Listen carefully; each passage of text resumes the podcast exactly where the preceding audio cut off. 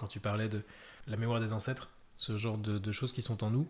Oui, moi je crois vraiment que nos ancêtres, ils faisaient leur récolte, leur cueillette, leur chasse pendant 2 heures, 3 heures, 4 heures par jour. Puis bah, les 20 heures qui restaient, bah, soit ils dormaient, soit ils copulaient, soit ils allaient se balader, soit ils avaient une approche qui était beaucoup plus paisible. Et tu ne t'astreignais pas à devoir te dire oh là, il faut qu'on fasse euh, des réserves, faut qu'on fasse. Ils faisaient leur existence, elle était consciencieuse, méticuleuse. Ils ont réussi à survivre pendant quand même suffisamment de, millénaires pour qu'on arrive à, en discuter. Donc ils ont réussi leur mission. Mais ils travaillaient pas tant que ça, c'était pas du travail, c'était simplement de j'ai besoin de manger, très bien, je mange. Mais je suis pas dans un, un objectif de à chaque fois m'améliorer. À chaque fois, enfin, cette injonction permanente à plus. Ouais, toujours plus, et puis surtout, comme tu disais, toujours plus vite, enfin tout ça. Je pense que c'est essentiel aussi d'avoir euh, une approche qui est plus, euh, plus douce, vraiment plus douce quoi. C'est pas. Ouais, c'est une copine qui me l'a ramené. Je sais pas ce qu'il vaut. Pour ma santé, merci pour l'invitation. Bah,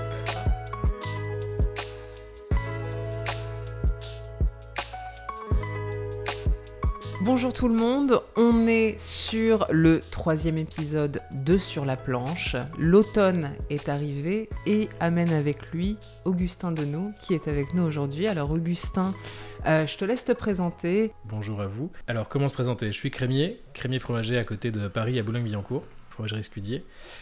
Et ça va faire maintenant une dizaine d'années que je suis euh, dans le fromage. C'était pas mon parcours à l'origine. Moi, j'avais fait du droit. Et comme disait Coluche, euh, le droit, c'est 50 droits et le reste de travers. C'est un peu ça ce que j'ai fait. Et plutôt que de continuer ma carrière et de devenir avocat, j'ai choisi de défendre une autre cause, celle des fromages. Et les fromages, j'ai commencé donc par une formation où j'ai appris euh, le fromage. J'ai continué aussi un petit peu avec le vin. Et aujourd'hui, l'idée, c'est de parler des fromages ce que j'ai appelé moi les fromages sauvages, dans un livre qui est sorti en 2020 chez euh, Ulmer. Fromage sauvage, ça veut dire quoi Fromage sauvage, c'est simplement des fromages qui sont au lait cru, avec des animaux de race le plus souvent euh, ancienne, avec des gens qui font des beaux et des bons fromages. Voilà. Donc euh, mon étendard aujourd'hui, c'est de parler de, ces fromages qui sont bien fabriqués par des gens passionnés. Et ça, c'est toujours un plaisir. En effet, ton, euh, parcours de, juriste à Crémier Fromager, tu en as parlé dans beaucoup d'émissions. Je ne vais pas nécessairement revenir là-dessus, mais euh, il y a cet ouvrage que tu as écrit, euh, qui est là avec nous d'ailleurs, qui est devenu un ouvrage plutôt de référence dans le métier. Et une des choses, moi, qui m'a saisi quand je l'ai lu pour la première fois, c'est que tu parles du fait que oui, on est dans la nation du fromage, soi-disant la nation du fromage, la France, mais qu'en France, on consomme 90% de notre production, c'est pas du lait cru. Les 10% restants, euh, qui représentent un peu ce qu'on a comme image du bon fromage bien fait, ben, finalement, c'est très très minoritaire. Oui, c'est ça, et c'est surtout que le but de Fromage Sauvage, c'était de, de, remettre un peu l'église au milieu du village, de dire qu'est-ce que c'est que le fromage, qu'est-ce que c'est qu'on a aujourd'hui euh, dans nos assiettes. Alors, mon objectif, c'est pas de taper sur l'industrie laitière, c'est une industrie qui euh, emploie des gens, qui permet à des euh, territoires de vivre, etc. Il y a des gens qui, euh, combattent cette façon de faire bien mieux que moi. Je pense que la réalité, elle est toujours un peu entre les deux, c'est jamais tout blanc ou tout noir, c'est toujours une zone un peu grise dans tous les domaines. Et dans le domaine du fromage, en effet, on a 90% des fromages qui sont fabriqués en France aujourd'hui qui sont au lait pasteurisé. Lait pasteurisé, qu'est-ce que ça veut dire? Ça veut dire qu'on va prendre un lait, qu'on va le chauffer. Alors, en le chauffant, on va forcément détruire une partie de la flore de ce lait, on va donc l'appauvrir, et on va donc limiter en termes de goût et en termes bactériologiques aussi euh, les potentialités les risques. Donc c'est une mesure qui est sanitaire, pasteurisation, pasteur, le côté euh, hygiéniste et pouvoir avoir un lait qui est plus propre. Très bien. Encore une fois, c'est pas parce que c'est pasteurisé que c'est mauvais. Il y a des laits pasteurisés qui sont très bien travaillés, il y a des très bons fromages pasteurisés. Euh, nos amis anglais, ils font un fromage qui s'appelle le Stilton, qui est un bleu anglais, une énorme, on peut imaginer un peu comme un, un, immense bleu d'Auvergne fait donc en Angleterre. C'est excellent, moi j'adore ça, le Stilton. Quand bien, même, quand, bien même, c'est un fromage qui est pasteurisé. Donc oui, parce qu'il n'y a pas cette, cette, culture dans le nord de l'Europe de, du lait il cru. il y a du Stilton qui est au lait euh, cru, ça s'appelle le Stichelton. Donc, euh, mais encore une fois, c'est pas parce que c'est pasteurisé que c'est mauvais. Simplement, moi je pense qu'à partir du moment où un système euh, devient la règle, un monopole, là c'est plus discutable. C'est-à-dire qu'aujourd'hui, si en France on avait 50% pasteurisé, 50% lait cru, très bien, royal, tout va bien, madame la marquise. Aujourd'hui, on est quand même à 90% pasteurisé, 10% lait cru. Donc on a quand même une hégémonie des processus industriels qui passent par la pasteurisation. Donc on a un appauvrissement du goût, on a un appauvrissement euh, des bactériens. Et donc, on a in fine, nous, dans notre estomac, on a moins de micro-organismes, on a moins de vie, et le fait qu'on ait une microbiologie, un microbiote, donc ce qui a à l'intérieur de notre estomac euh, ce côté euh, bactériologique qui soit appauvri, et là je parle que du fromage, je ne parle pas de tout le reste des aliments, mais qui sont euh, à peu près sur la même tendance, étant donné qu'on a un appauvrissement, eh on a une flore intestinale qui est beaucoup moins puissante, qui nous permet moins de nous défendre, et donc on a derrière des problèmes de santé qui sont beaucoup plus importants. On le voit des gens qui comme avec les allergies aussi. Comme avec les allergies, comme avec le problème du gluten, comme avec tout ça. C'est, il y a des gens qui en parlent très bien, particulièrement sur le pain. C'est quelque chose où parce qu'on appauvrit notre alimentation, parce qu'on a l'impression euh, de se nourrir, mais pas de manger véritablement, eh bien, on arrive à quelque chose où, de fait, on est en moins bonne forme. Donc, on a beau manger, on a l'impression de manger un fromage, on a l'impression de manger du pain, on a l'impression de boire du vin, mais c'est souvent des contrefaçons. Et que, heureusement, il y en a encore certains qui euh, portent avec courage euh, une passion suffisante, parce que c'est un travail qui est extrêmement harassant de continuer à fabriquer des beaux et des bons fromages à travers le livre Fromage Sauvage, j'ai voulu saisir un petit peu cette réalité autour de six producteurs, six productrices avec qui on travaille, nous, à la fromagerie, bah, de montrer à quel point c'est magnifique, de montrer à quel point c'est difficile aussi, de pas tomber dans un euh, oh là là, c'est génial, les fermiers, qu'est-ce qu'ils sont courageux. Non, ils sont extraordinaires, mais ce sont des gens qui sont pas les derniers des Mohicans, parce qu'il y a, à mon avis, c'est un modèle qui va continuer à se développer, c'est un modèle d'avenir, parce que de par la réalité euh, climatique, on devra sans doute revenir à des échelles plus petites. Mais en tout cas, c'est des gens qui sont passionnés parce que ce qu'ils ont envie de faire, c'est vraiment des bons fromages. C'est ça qui leur tient à cœur, quoi. Et c'est ça qui les fait se lever tous les matins. Et euh, moi, je trouve ça absolument extraordinaire. Donc, le but de ce livre-là, c'était simplement de dire regardez, regardez ce qu'ils font. Voilà euh, à quel point euh, c'est extraordinaire. J'ai la chance de rencontrer Erwan Balança, qui a fait les photos de ce livre et qui est un, photographe spécialisé, lui, davantage sur les sujets davantage nature, nature sauvage, et qui a réussi à capter véritablement l'essence de leur travail, qui est cette beauté un peu entre chien et loup. Enfin, c'est absolument magnifique. Et donc l'idée, c'est de proposer ces fromages et de se rappeler que ces fromages, ils sont extraordinaires. Ce que je trouve intéressant dans ce que tu dis, particulièrement, c'est on pourrait lire ce livre en se disant oh là là, l'image d'épinal euh, du paysan, euh, la, campagne sauvage, etc. Et finalement se chercher des héros, comme on fait constamment. Alors que finalement, j'ai le sentiment que ce livre, l'idée c'est plus de montrer ce qui existe et de pousser à se poser des questions. Pourquoi c'est fait comme ça? Est-ce que ça me parle? Est-ce que j'ai envie d'aller vers ça? Le but n'est pas de se dire oh là là, ces gens sont extraordinaires, voilà ce que c'est que la vraie paysannerie, euh, mhm. regardez, mais plutôt de se dire est-ce que ça me correspond? Est-ce que je remets en question ma façon de consommer? Est-ce que ça m'apprend quelque chose? Et est-ce que j'ai envie de remettre en question un certain nombre d'éléments dans mon alimentation. Merci, c'est gentil parce que c'est vrai que c'était un peu l'un des mouvements de, ce livre-là. C'était euh, simplement de se dire quelle est la réalité, quels sont encore les gens qui fabriquent bien des fromages. C'est pas de donner des leçons, c'est pas de dire euh, oh là là c'est pas bien si vous mangez du chaussé au moine. Euh, moi le premier, j'en mange du chaussé au moine, j'ai pas honte de le dire. Ah J'aime bien. Ce fromage-là, c'est un fromage de mon enfance et je continue à en manger. Mais c'est pas pour ça que ça fait de moi une mauvaise personne. Il y a plein d'autres raisons qui fait que je suis sans doute une mauvaise personne. J'en sais rien. Mais en tout cas, le but de ce livre-là, c'est simplement de se dire, voilà la réalité du monde agricole aujourd'hui, qu'est-ce qu'on fait? Vers quoi on va en fait? Vous avez les éléments, vous avez euh, des photos magnifiques qui viennent vous toucher un petit peu sur le côté sensible, et par conséquent, où est-ce que vous vous situez? Mais c'est une porte d'entrée. Ce qui m'a beaucoup touché à la sortie de ce livre, donc ça va faire euh, à peu près trois ans qu'il est sorti, c'est que encore aujourd'hui elle est vivante, ça me fait très plaisir d'en parler euh, à ce micro, et surtout c'est euh, il y a beaucoup de gens qui m'en ont parlé en me disant ah bah c'est génial, moi j'ai eu l'envie de euh, devenir crémier euh, en lisant ce livre. Ah bah moi c'est vrai que ça m'a questionné sur mon rapport au fromage. C'est vrai que je, suis beaucoup plus attentif sur euh, la croûte, sur la façon dont il est travaillé. Je suis allé voir tel fermier ou telle fermière parce qu'il était dans votre livre. Et ça, je trouve ça extraordinaire parce que un livre, c'est un élément qui a sa propre existence, il a sa propre vie dans les librairies, dans les crèmeries, un peu partout.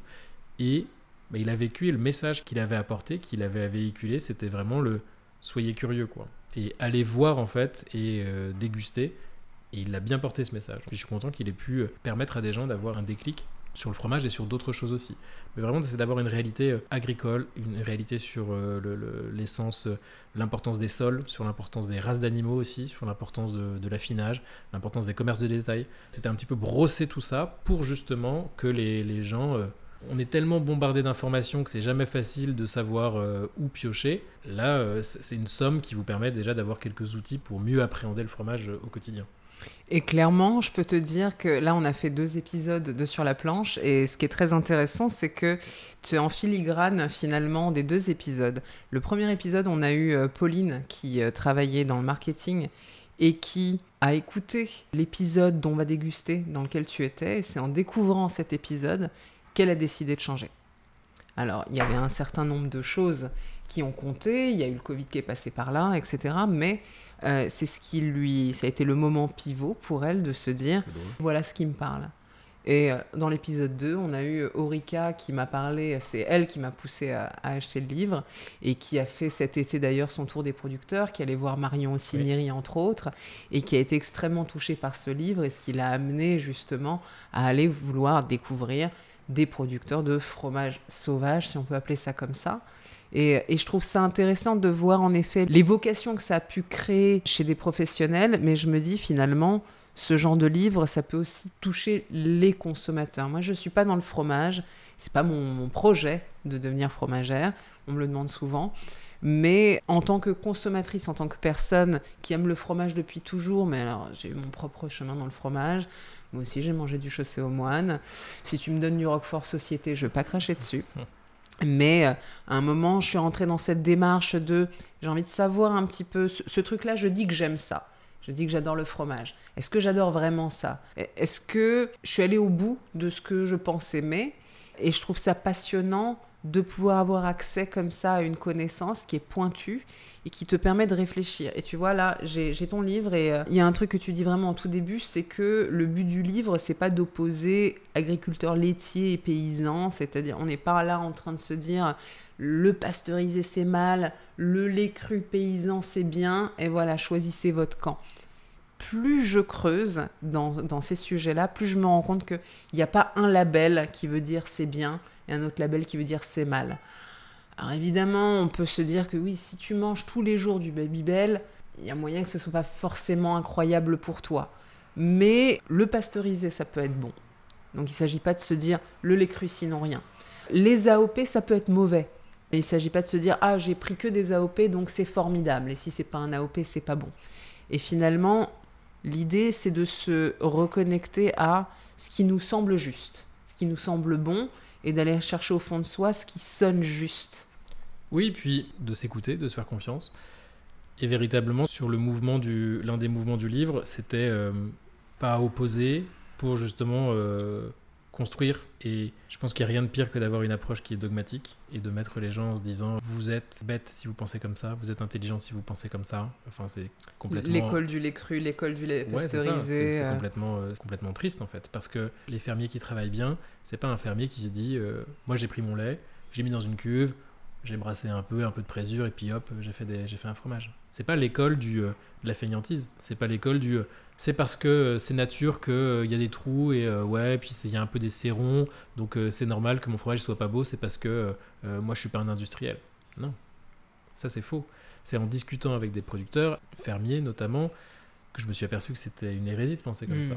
Au contraire, parce que tu as un produit à la base qui est extraordinaire, tu as une race de vache type euh, bretonne pinoir qui te donne un lait qui est très riche, tu vas avoir une responsabilité vis-à-vis de ce lait. Tu vas pas euh, passer du temps à sortir tes vaches, qu'elles mangent de l'herbe, entretenir euh, tes prairies, leur permettre d'avoir accès à cette alimentation-là de qualité, de faire attention qu'elles aient des soins, de bien les traire, de bien les traiter pour qu'après ton lait, bah, tu dises bon c'est pas grave si mon, fromage il est pas beau. Non, tu as une responsabilité derrière. Nicolas Guérin qui est dans le livre, il, en parle très bien. Euh, c'est justement de se dire que ce fromage après c'est un travail d'orfèvre. Et ce travail d'orfèvre, ce qui est beau et injuste à la fois, c'est que lorsqu'on va le présenter, nous, en crèmerie, parfois les gens vont tiquer euh, en disant ah oui, mais quand même, c'est pas donné. C'est Oui, par rapport à du vin, on ferait pas forcément cette réflexion parce que le vin, ça reste un produit qui est à l'origine un aliment du quotidien, mais euh, parce qu'ils peuvent conserver, parce qu'il peut y avoir des appellations prestigieuses, eh bien, il peut y avoir un prix beaucoup plus élevé perçu comme un peu exceptionnel, le vin, et puis, pas le vin de table de tous les jours, il y a le vin il y a toujours Un, aspect un peu plus élitiste. Le, fromage, et moi c'est ça qui me plaît aussi dans cet univers-là, c'est que c'est la viande du pauvre. Hmm. C'est quelque chose où quand on n'a pas de viande, ben, on mange un peu de fromage. Donc dans l'imaginaire collectif, le fromage on doit en avoir à table, mais le fromage on va pas mettre une fortune pour du fromage parce que bah c'est du fromage quoi. Hmm. Pour le vin, on est capable de dépenser pour des bouteilles à des centaines, des milliers d'euros. Et peut-être qu'on boit moins à table qu'on mange. Ouais, peut-être il y a ça, mais après il y a aussi le côté du euh, ça reste un aliment de, de base. Moi je suis très attaché au fait que ça doit rester un aliment de base. Ça doit pas, on n'est pas là pour avoir des bijouteries. On est là pour avoir des boutiques qui sont bien tenues, qui sont belles, qui rendent, ouais. qui sont appétantes, qui rendent hommage aux produits, euh, mais qui restent accessibles. Mm. C'est un luxe aujourd'hui avec euh, l'inflation, le contexte qu'on connaît, le prix des matières premières. Le lait n'est pas épargné, donc on a des fromages qui sont de plus en plus chers. Il n'y a pas de tabou à ce sujet-là. Bien manger du fromage, c'est un luxe, mais surtout que c'est une habitude alimentaire. C'est-à-dire que c'est quelque chose qui doit être enseigné, euh, doit être popularisé pour que les gens aillent faire le marché, pour que les gens aillent dans des crèmeries fromageries, pour prendre l'habitude d'aller euh, chez le fromager. Marion, avec qui je partage ma vie, elle, si on s'était pas rencontrés, si on a, si je pas devenu crémier, elle serait jamais allée dans une crèmerie parce que c'était pas son habitus social. Elle vient d'une, famille où on va pas chez le crémier pour acheter du fromage et parce que en fait, elle avait l'idée du euh, oui, mais c'est pas pour moi. C'est-à-dire que c'est un espace où on va me poser une question du bonjour, qu'est-ce qui vous ferait plaisir? Oh, bah, J'en sais rien. Moi, je vais au supermarché, je prends mon fromage et puis terminé. Et je parle pas à Et je parle gens. pas, et en fait, peu importe. Et on oublie ça. Et c'est-à-dire qu'aujourd'hui, nous, notre essence dans nos commerces, c'est justement, à mon avis, l'un des- des points euh, cardinaux de nos commerces de proximité, c'est ce lien. C'est d'être vraiment un trait d'union entre la ruralité et les centres urbains. Les crèmeries fromageries sont plus souvent dans des centres urbains. Donc là, plus particulièrement, on va- parler de Paris, mais c'est pareil à Nantes, c'est pareil à Toulouse, c'est pareil à Marseille. Mais c'est d'être vraiment ce trait d'union entre des gens qui vont produire un fromage exceptionnel perdu dans la Dordogne, eh bien on va l'amener à Paris, vous allez le déguster, vous allez voir que ce fromage, ce Saint-Clément, eh bien c'est une texture euh, euh, très fondante, aérienne, fabriquée par la famille Pain. Enfin, on peut raconter mille histoires, mais ça je dois vous le raconter à vous pour que vous ayez la sensation et le plaisir de découvrir ça. C'est ça qui est essentiel. Et que lorsque vous avez mis votre couteau dans ce fromage, la première minute vous allez le déguster, vous allez dire c'est vrai que c'est bon, et derrière vous allez le descendre. Parce que moi mon but c'est que le fromage, vous en mangiez. Et c'est la plus belle des récompenses. C'est quand vous revenez en disant bah ah ouais, il n'est pas resté mille ans dans le frigo celui-ci. Ouais. Tant mieux. C'est ça qui est important, c'est de se dire que bah, les gens ils prennent plaisir à manger, mais ils, mangent en conscience. C'est pas juste oui, bah, j'ai pris et puis bon, terminé quoi. Écoute, on va en reparler parce que ça m'intéresse de parler un petit peu de la conscience de ce qu'on consomme, mais avant ça, j'aimerais bien ouvrir les fromages que tu nous as amenés.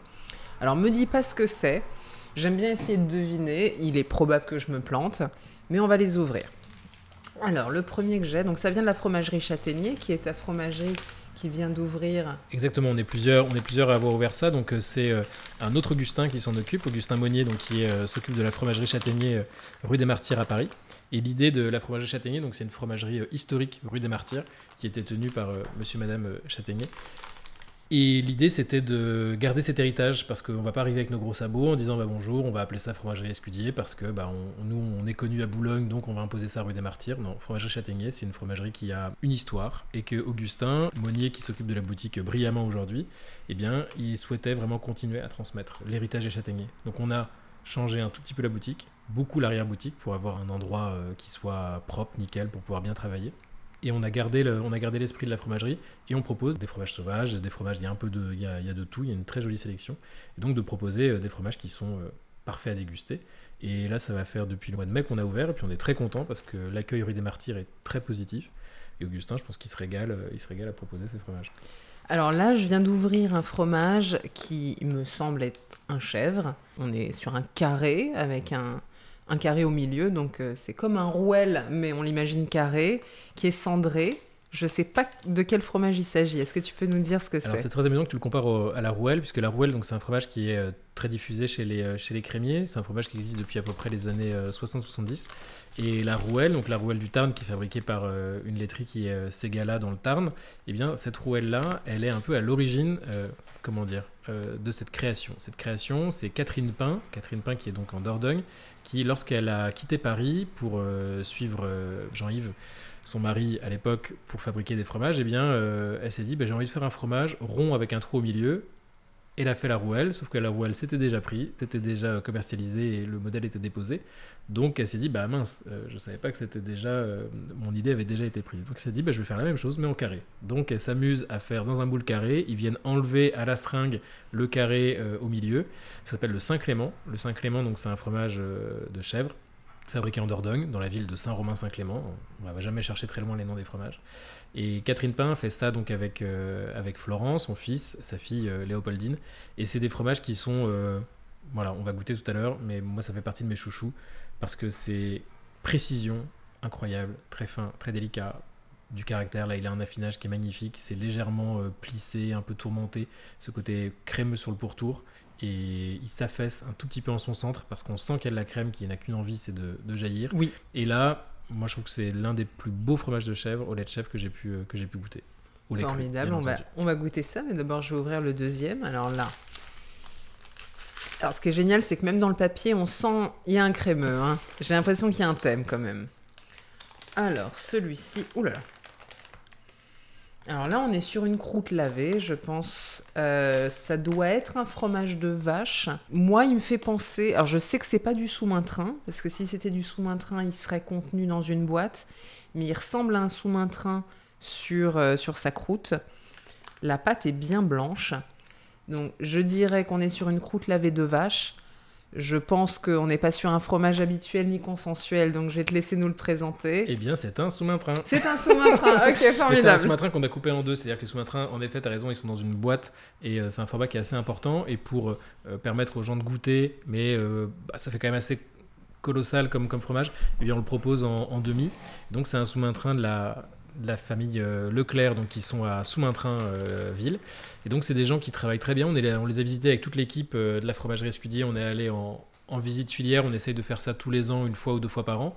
Eh bien, on y est allé cet été les rencontrer. Juste avant, on était allé voir un ami, Thomas Picot, qui fait du Chablis juste à côté, pas très loin. Et la famille Leclerc, ils font un sous-main-train. Moi, ce qui m'a bluffé pendant la fabrication, c'était euh, l'attention qu'ils avaient sur l'alimentation de leurs vaches. Ils ont euh, vraiment eu de- de- des foins qui sont incroyables pour la période hivernale. Le reste de l'année, dès qu'elles peuvent, les bêtes elles sont dehors. Et puis, euh, vraiment sur la, fabrication, quelque chose qui est. sous-main-train, c'est un peu entre le brillat savarin et les poisses. C'est-à-dire que c'est moins puissant qu'un époisse et ça va être quand même avec davantage de caractère qu'un brillat savarin. On est vraiment sur, cette, sur ce- cet entre-deux. Le sous-main-train, c'est un fromage qui, lui, est aujourd'hui en IGP, donc euh, indication géographique protégée. On le fabrique principalement dans, dans Lyon. Donc on est tout près de Paris. C'est un fromage qui est au lait cru. Moi, je trouve ça extraordinaire parce qu'il y a un côté un peu animal, un peu paille aussi, et puis euh, une bouche qui reste très, euh, très fraîche, très lactique, puisqu'il y a toujours un cœur un peu crayeux, un peu ferme. J'aime beaucoup cet équilibre entre euh, c'est costaud, mais c'est frais aussi. C'est bien. vrai, euh, le sous-main-train, tu vois, j'en ai, j'en ai goûté avec des amis. J'avais ramené un sous-main-train entier que j'avais acheté euh, chez euh, Fromagerie 4 Hommes, qui sont vos voisins chez Châtaignier. Et c'est vrai que tout de suite, le sous-main-train, ça fait peur. hein. Les croûtes lavées, en général, ça fait peur. C'est un fromage qui est odorant, surtout si ça fait deux heures qu'il est sorti. Mais au goût, il est assez surprenant. C'est pas aussi costaud qu'on pourrait imaginer. C'est pas un maroilles euh, qui va vraiment emporter le palais. On est sur quelque chose d'assez doux. C'est toujours ça qui est amusant avec les pâtes molles à croûte euh, lavée. Ils ont rien pour eux. Dans, dans nos réflexes euh, complètement reptiliens, le jaune, le orange, c'est du danger. On va pas, on va pas vers ces couleurs-là. C'est ammoniaqué. Ouais, c'est ammoniaqué, ça va être, enfin, vraiment des réflexes ancestraux. Et en plus, ça pue. Donc, tout est fait pour qu'on les consomme pas à notre époque. Pour autant, ces fromages-là, il faut leur reconnaître une qualité, c'est que c'est très difficile à fabriquer parce qu'on est justement dans cet équilibre entre pâte molle à croûte fleurie, type euh, de Meaux, brie de Melun, et puis euh, quelque chose qui va être euh, un petit peu plus comme une, euh, comme une tome. Donc on est pile dans l'entre-deux, et ces fromages-là, ils sont savoureux, souvent méconnus, comme tu l'as très justement évoqué, ça pue, mais finalement c'est pas si fort, parce que bah ouais, en fait, c'est pas euh, l'habit ne fait pas toujours le moine, quoi. Donc euh, c'est ça qui est intéressant, je trouve, avec ces, ces fromages-là. Ils, sont, euh, nous, on plaide beaucoup à la fromagerie pour pouvoir euh, les commercialiser parce qu'on les met beaucoup en avant, comme les bleus, parce que c'est des fromages où il faut pas oublier que le fromage, il faut qu'il y ait de l'intensité, quoi. Il faut qu'il y ait de l'intensité dans le fromage. C'est très bien d'avoir des fromages doux, c'est très bien d'avoir des fromages plus légers, plus fins. Mais il faut aussi des fromages qui, euh, qui envoient un petit peu du bois. Et je trouve que le sous-main-train, on est un peu dans l'équilibre entre le. Ça envoie, mais pas trop, quoi. Allez, ouvrons le troisième et puis après on va attaquer parce qu'il commence à faire faim hein, quand même. Euh, on va dépasser l'horaire, hein, je te le dis tout de suite. Alors là, on est sur une pâte dure. Ah, alors ça c'est intéressant parce que ça pourrait être autant de la vache que de la brebis. Euh, on a une, une belle pâte jaune clair, une très jolie croûte. J'ai envie de dire que c'est de la brebis. En même temps, j'ai envie de deviner, donc je me dis que Marion Signiré est une productrice que tu aimes beaucoup, en tout cas qui est très représentée dans, ta- fromagerie. Donc c'est peut-être un de ces fromages, mais peut-être pas. Ça va être difficile pour moi de deviner ce que c'est. J'opterais pour de la brebis aussi, parce que pour la variété de ce qu'on a sur le plateau. Et je me dis qu'on est peut-être, ouais, voilà, soit dans le sud de la France, soit dans les Alpes. Et tu as raison, c'est-à-dire que dans le, dans le côté un peu euh, diversité, l'idéal ça aurait été de mettre un fromage au lait de brebis, mais c'en est pas un. C'est un fromage au lait de vache. Ok. C'est un, on est dans les Alpes, on est dans les Alpes suisses, c'est un gruyère suisse d'alpage. Ah, enfin, Et ça, moi, c'est un là, fromage me fais plaisir. pareil parce que euh, les Suisses, ils ont beaucoup de qualités, tout autant de défauts. Donc nos amis suisses, ils font des fromages qui sont absolument extraordinaires. Et ce que j'aime beaucoup sur l'approche suisse, c'est que eux, ils sont fiers de leurs paysans. C'est-à-dire qu'il n'y a pas de honte lorsque quelqu'un dit bah je veux marier un paysan parce que c'est des propriétaires terriens qui sont très riches, qui sont valorisés. Et ça, je trouve qu'en France, on en manque un petit peu parce que oui, ils savent, les Suisses, que grâce aux paysans, eh ils entretiennent des paysages, ils entretiennent euh, des vallées, des montagnes, et que grâce à eux, la montagne est belle. Je pense que c'est quelque chose, nous en France, on met pas assez en avant nos paysans, on met pas assez en avant ces gens qui sont des gardiens de la biodiversité, qui sont souvent un peu trop euh, réduits à, la caricature du oh bah ils sont, euh, ils sont contre le loup, et puis leurs chiens ils viennent attaquer les randonneurs. Enfin, c'est toujours des caricatures. Encore une fois, la réalité elle est beaucoup plus dans des zones grises. Je vais pas aborder la question du loup, euh, pro-anti-loup, c'est pas, Mm. pas le lieu. Simplement, c'est toujours toujours plus complexe que ça. Et je trouve que les Suisses, le fait qu'ils mettent en avant leurs paysans, le fait qu'ils en soient fiers, eh bien on devrait s'inspirer de ça parce que, ouais, il faut être fier des gens qui nous font des bons fromages. Et un gruyère suisse d'alpage, qu'est-ce que ça veut dire d'alpage? Ça veut dire que c'est fait à plus de 1500 mètres d'altitude. C'est un fromage qui est avec une flore extraordinaire, fait selon des techniques traditionnelles. C'est fin, en même temps, il y a énormément de longueur en bouche.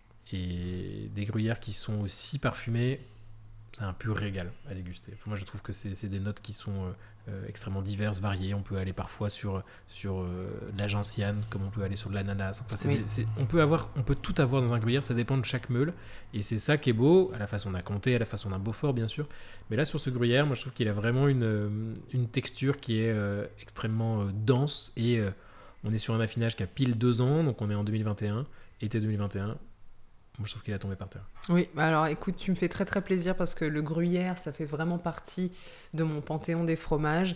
C'est souvent vu à tort comme un fromage un peu euh, sans intérêt parce que déjà on, fait l'amalgame entre euh, l'étiva, le l'emmental, le gruyère, euh, le beaufort, etc. On voit pas vraiment la différence.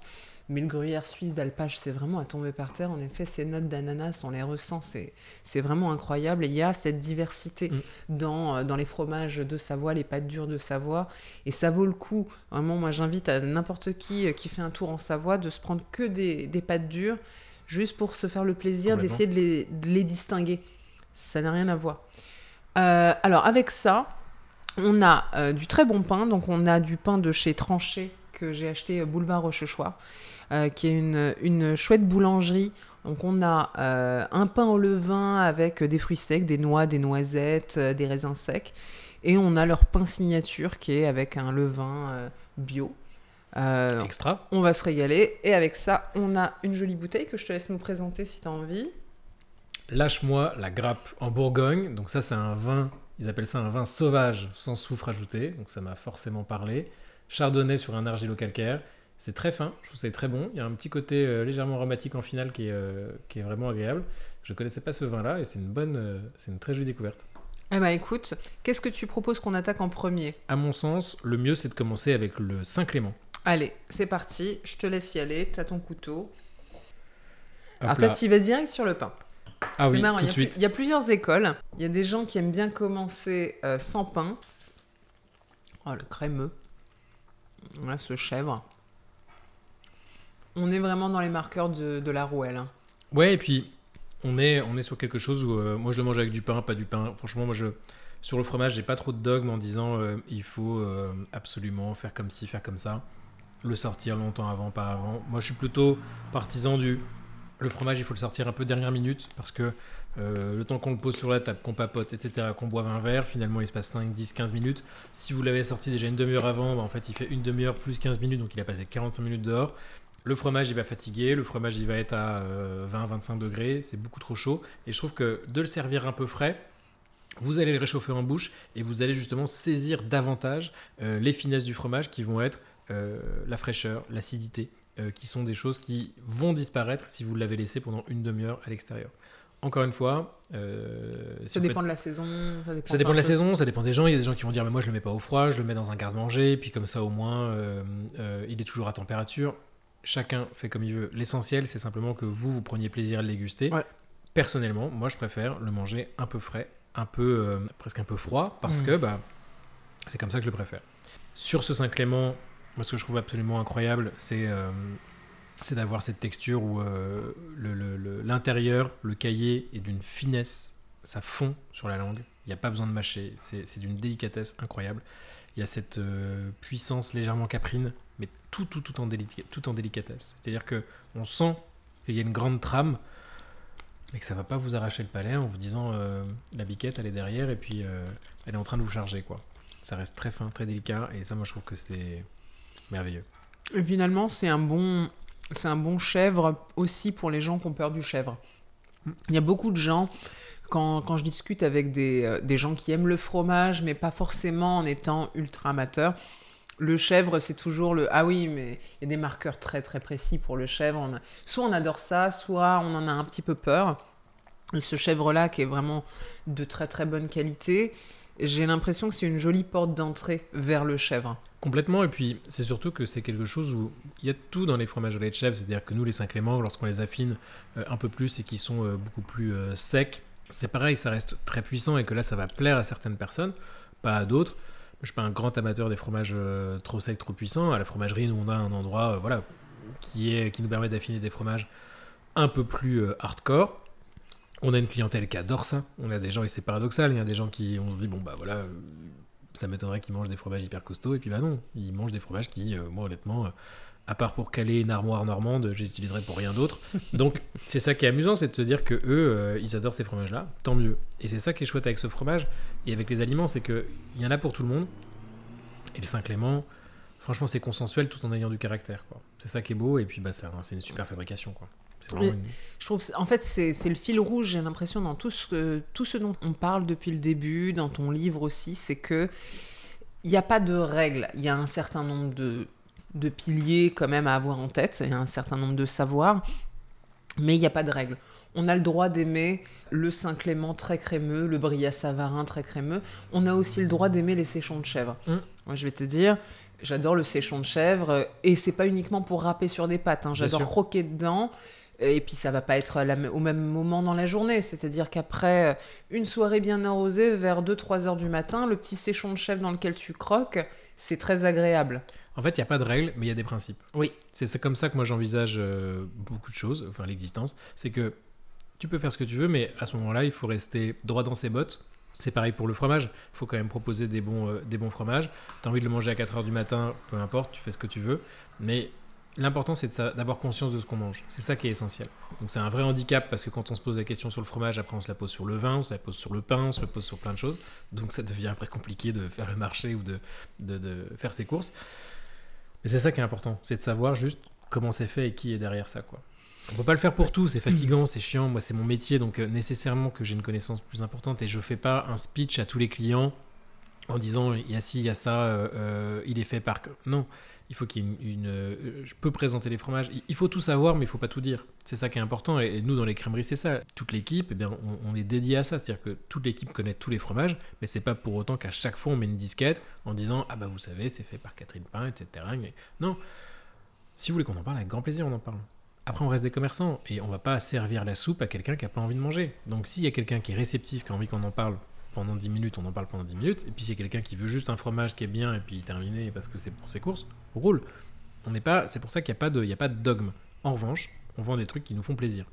Tous les fromages que je vends dans la boutique, moi, il y a des fromages que je n'aime pas, il y a des fromages, typiquement des fromages qui vont être euh, chargés en truffe ou quoi. C'est pas mon truc, c'est pas, mais c'est pas mon goût. C'est pas parce que c'est pas mon goût que je dois imposer mon goût aux autres.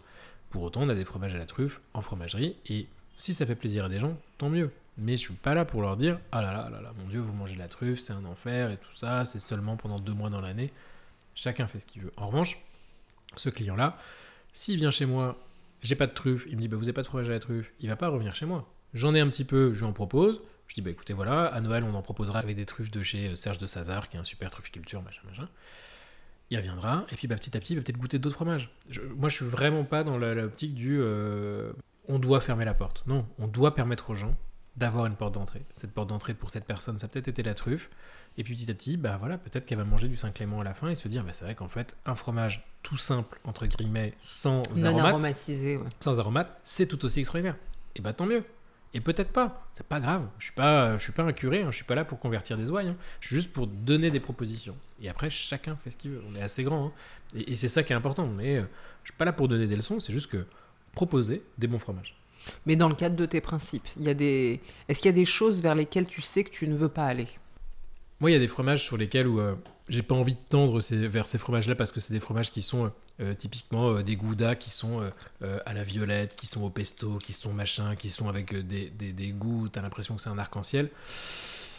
C'est pas mon truc. Je comprends que ce soit en crèmerie parce que ça met de la couleur, je, comprends. Moi, vendre un gouda au pesto, je vois pas l'intérêt. Le fromage à la truffe, c'est déjà un effort de ma part, mais je vais pas aller dans des trucs aromatisés complètement euh, barjots parce que c'est Un gadget. Ouais, c'est pas mon ADN, c'est pas mon truc. Après que ce soit en crèmerie, encore une fois, chacun fait ce qu'il veut. Et il y a des crèmeries qui le feront très très bien, Il y a ce des- sera simplement pas la tienne. Ouais, c'est ça. Et puis, franchement, c'est. euh, Nous, à la fromagerie, on vend plein de choses. On vend plein de choses. On vend des, on vend des fondants au chocolat, on vend des, on vend des flancs. Enfin, on- Oui, des on- très bons fondants Donc- baulois, en Donc, c'est effet. quelque chose où chacun fait ce qu'il veut dans sa, dans, dans sa crèmerie. C'est juste que l'essentiel, je pense, dans nos commerces de proximité, c'est connaître ses produits par cœur, être attentif aux souhaits des clients et surtout garder ce lien. Parce qu'il faut pas oublier que tout ça, ce n'est que de la bouffe et c'est surtout de la bouffe. C'est ça qui est important, c'est que c'est pas grand chose et c'est essentiel à la fois. On est juste à un moment où euh, on est sur une planche, on est un accessoire, on n'est pas le plat principal, on n'est pas le dessert, on est juste entre, euh, entre les deux quoi. Et nous, ce rôle, c'est de garder cette place, le fromage. On n'a plus faim, mais on va quand même se rajouter du gras. C'est quand même magique de se dire que on vient de taper euh, un, un repas pas possible avec un- une entrée, un plat principal, et on a encore le dessert, mais entre les deux, on va caler du fromage. Je suis ravi d'être ce petit, euh, cet appendice en fait quelque part dans le Cette repas. petite gourmandise, Ces petites gourmandises. ce truc qu'on s'autorise. Et c'est de se dire que bah, il faut qu'on garde cette place-là et il faut qu'on le fasse bien. Il faut simplement qu'on se dise que ce qu'on va proposer sur le plateau, bah, en fait, c'est des bons fromages. Les gens, ils vont avoir plaisir en se disant Ah là là, devrais pas, mais j'y vais quand même. Ouais.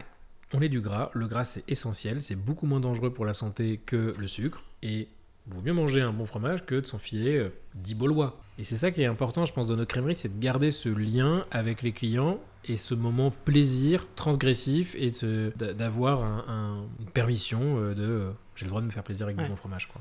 Avec la gourmandise. Et c'est vrai d'ailleurs que dans les restaurants, le fromage est présenté avec les desserts. T'as toujours la planche de fromage qui est dans la liste des desserts. Ça peut être un choix où on peut décider de Mm. manger les deux. Alors moi, j'aime bien le fromage comme plat principal. C'est ce que je mange le matin. Je mange que du fromage le matin avec mon café, j'adore ça. Je peux me faire un repas de fromage.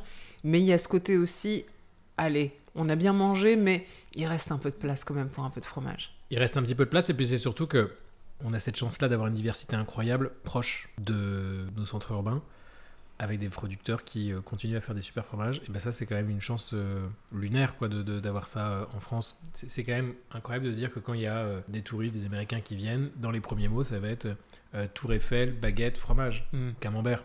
Quand même fou, on est dans les trois mots, dans les trois mots clés d'un touriste. Ouais. Il faut garder cette chance-là, il faut garder ce, ce plaisir du fromage, il faut garder... Il y a de plus en plus de commerces de proximité qui sont ouverts, des crèmeries qui sont ouvertes, c'est une très bonne chose qu'il y en ait beaucoup, tant mieux. Et il faut surtout aller chez son crémier, aller chez sa crémière, parce que vous allez trouver des bons fromages. Je suis pas comptable de ce que chacun fait dans sa boutique. Trouvez la crèmerie où vous êtes le plus à l'aise.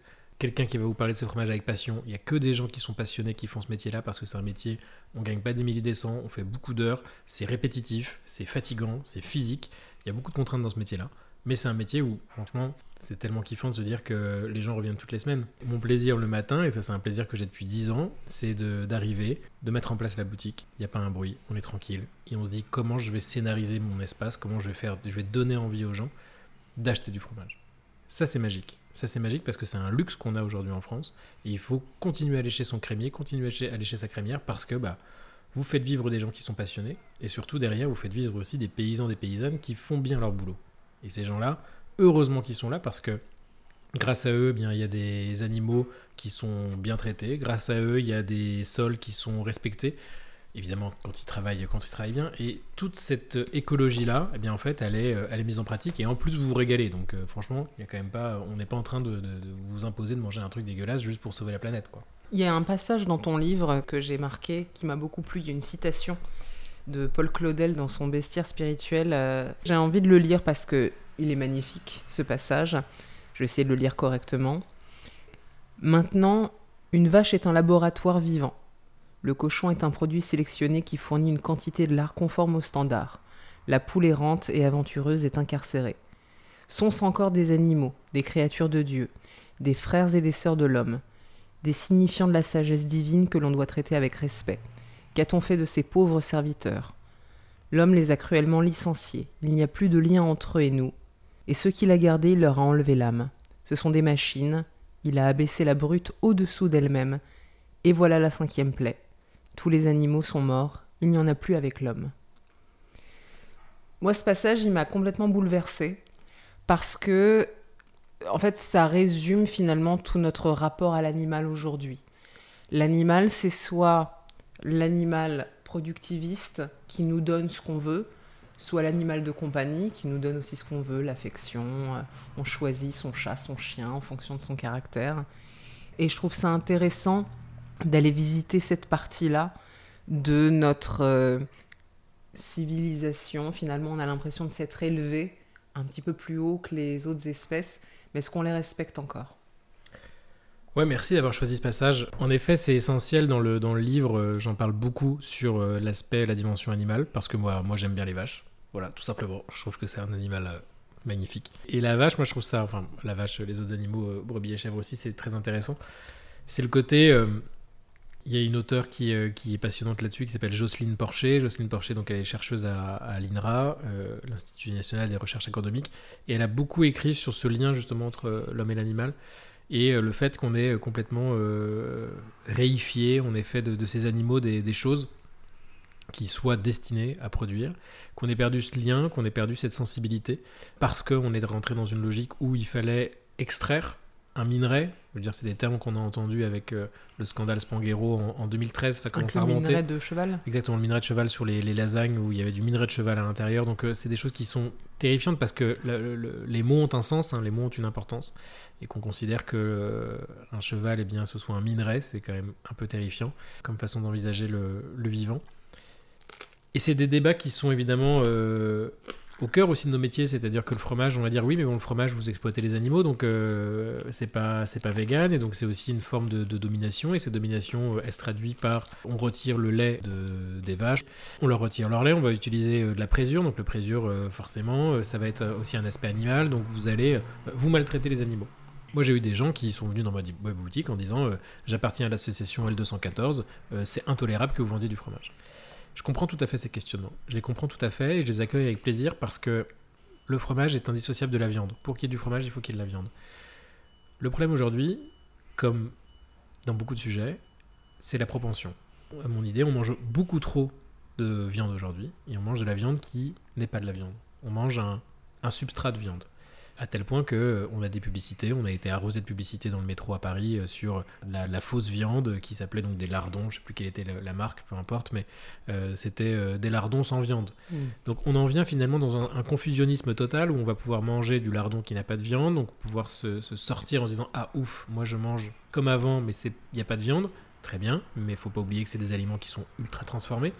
Qui dit ultra transformé veut dire des aliments dont on ne connaît pas la recette, qui sont extrêmement sans doute mauvais pour la santé, mais on se rendra compte dans 15 ans, lorsqu'on pourra plus tolérer euh, tel ou tel aliment, et qu'on oublie que oui, la viande c'est exceptionnel, oui, le fromage c'est exceptionnel, bien manger c'est exceptionnel. Il y, a, y a, dans l'histoire de l'humanité, il y a une centaine d'années, il y a 150 ans, les repas basiques de la majorité de la population française, c'était la soupe, du pain, un peu de fromage parfois, la viande du pauvre, il n'y avait pas grand-chose d'autre.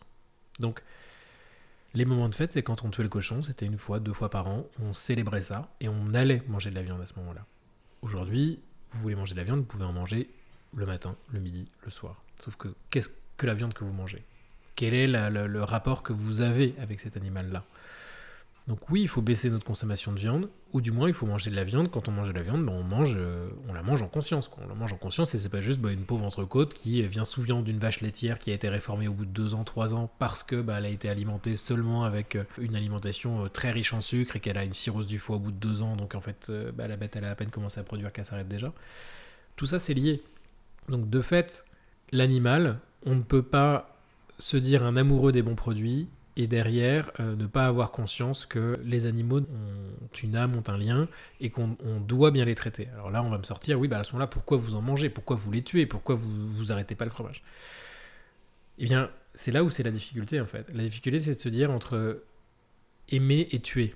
C'est très complexe. C'est très complexe. Il y a une, une auteure qui s'appelle Noémie Malaise qui a écrit un livre qui est passionnant euh, là-dessus. Elle a fait Sciences Po, elle avait des notes incroyables, etc. Donc très bien insérée, machin. bref, elle cochait toutes les cases.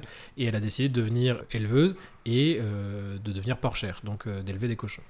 Son livre s'appelle Plutôt Nourrir. Et c'est un livre, j'en ai des frissons rien en parler, parce que c'est très intéressant justement sur ce lien de comment on peut élever et tuer à la fois. C'est pas simple. Et la réponse, elle n'est pas binaire. C'est pas dire euh, c'est mal, tu tues, euh, c'est bien, tu tues. Non, c'est très complexe tout ça. Le lien qu'elle a, elle a du mal à tuer ses premiers animaux, mais en même temps, elle veut bien le faire. Donc, elle veut aussi donc euh, savoir comment ils sont tués, comment découper la viande, comment respecter en fait cette viande-là qu'elle a élevée pendant des mois et qu'elle va ensuite vendre sur les marchés. Comment elle a réussi à embrasser tout ce, continuum de l'existence. Et je pense que ce qui est important dans ce message-là, sur le lien entre le fromage, la viande, la mort, c'est simplement d'avoir conscience que, ouais, tout ça, c'est il y a une finitude en fait. Oui, on va mourir demain dans l'accident de voiture. Peut-être qu'en quittant euh, euh, le studio, je vais euh, me prendre une voiture, puis ça sera terminé. Voilà, basta. La mort, elle est partout, la mort, elle est présente. Mais on ne veut la voir qu'à travers un écran, il faut que ce soit intermédiaire. Non, la mort, elle est présente. Et la mort, il faut l'accepter. Et la mort, il faut la.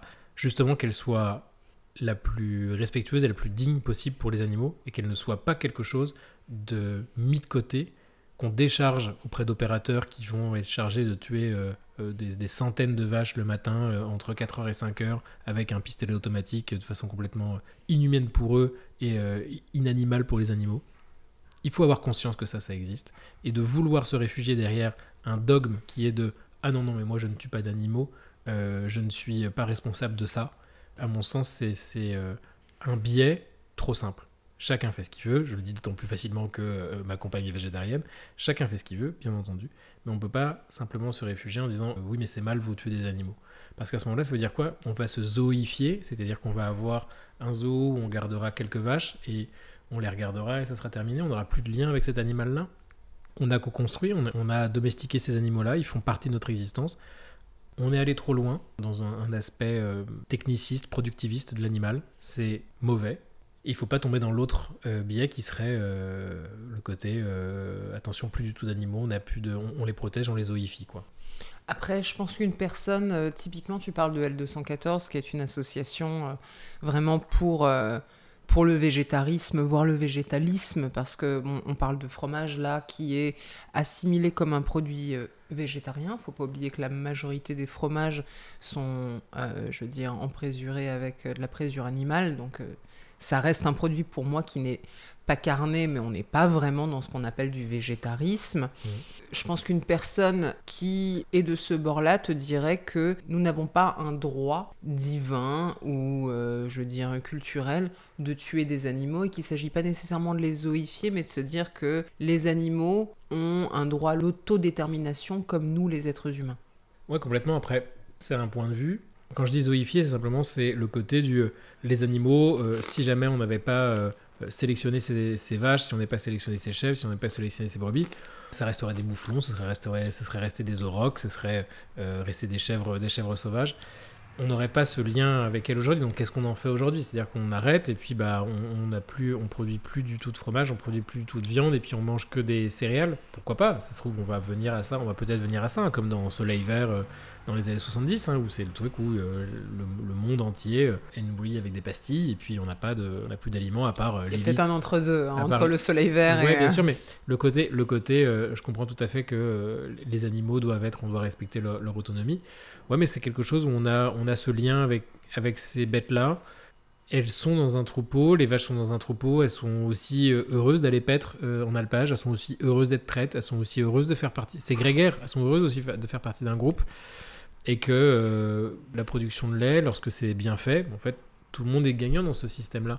Et qu'il y a des vaches qui vont passer 15-20 ans dans une exploitation, qui vont être ravies et qui n'auront peut-être pas passé 15 ans à l'état sauvage. Donc tout ça, euh, c'est des équilibres, et encore une fois, c'est pour ça que le, côté euh, fromage, fromage sauvage, c'est dans des dimensions avec des fermes qui euh, respectent évidemment le, bien-être animal, Mais les gens qui travaillent avec ces animaux, ils aiment le plus souvent leurs animaux, même s'ils sont des animaux qui sont en stabulation, qui sont avec un robot de traite et tout ça. C'est- toujours très complexe ce, ce truc-là. Et de dire, bah autant les laisser tranquilles, on arrête tout et puis euh, basta. Ok, mais qu'est-ce qu'on fait des gens qui bossent là en fait? Moi je veux bien, mais si vous avez une solution pour les gens qui sont agriculteurs à vaches laitières, avec plaisir, donnez-la en moi fait. tout de suite, Ouais, ouais. moi tout de suite, et je pense que ça arrangerait tout le monde. Il y a- il- évidemment qu'il y a plein de gens qui sont malheureux dans leur métier en tant que paysans avec des vaches laitières qui euh, ils ont perdu le sens, mais trouver une solution pour eux, ils vont pas se reconvertir, ils vont pas devenir tout d'un coup euh, cadre de la startup nation. Donc euh, Et est-ce que c'est ça qu'on veut et est-ce que c'est ça qu'on veut? Et Est-ce qu'il faut qu'ils fassent... Il y a- il y a plein de, de- de- de choses à revoir dans notre agriculture. Le fait qu'on soit dépendant au maïs, le fait qu'on soit dépendant au glyphosate, le évidemment qu'il y a plein de choses à revoir. Je pense pas que la première porte d'entrée, et c'est une porte d'entrée qui, à mon avis, joue trop sur l'affect, sur le, le- le côté euh, facile et anthropomorphique. et aussi, anthropomorphique et qui joue sur quelque chose qui est à mon avis un, un- un biais beaucoup trop euh, facile qui est oh là là euh, les pauvres animaux il faut qu'on les euh, il faut qu'on les sauve je pense que c'est encore une fois toujours plus complexe et que on peut on peut détruire des gens parce que des paysans vont avoir l'impression qu'ils sont maltraitants vis-à-vis de leurs animaux alors qu'ils sont bien mieux traitants que ces gens qui sont censés en être les défenseurs. L'alimentation c'est l'un des derniers bastions dans lequel l'homme peut être autonome. Faut pas l'oublier.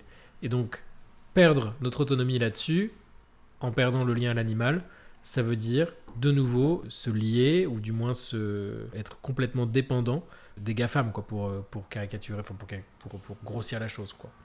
Oui, et ce que je trouve intéressant, c'est de se dire aussi que qu'on soit végétarien, végétalien, euh, carnivore, etc., on peut tous être à la merci finalement de l'industrie et du mal manger. Tu peux très bien manger du euh, Beyond Meat, hein, qui est cette marque de, de viande d'origine végétale, et avoir l'impression de faire les choses bien et finalement te rendre compte que tu mets autant de, enfin, as autant de cholestérol qu'avec euh, une viande classique. Ouais, puis un impact carbone qui est encore pire.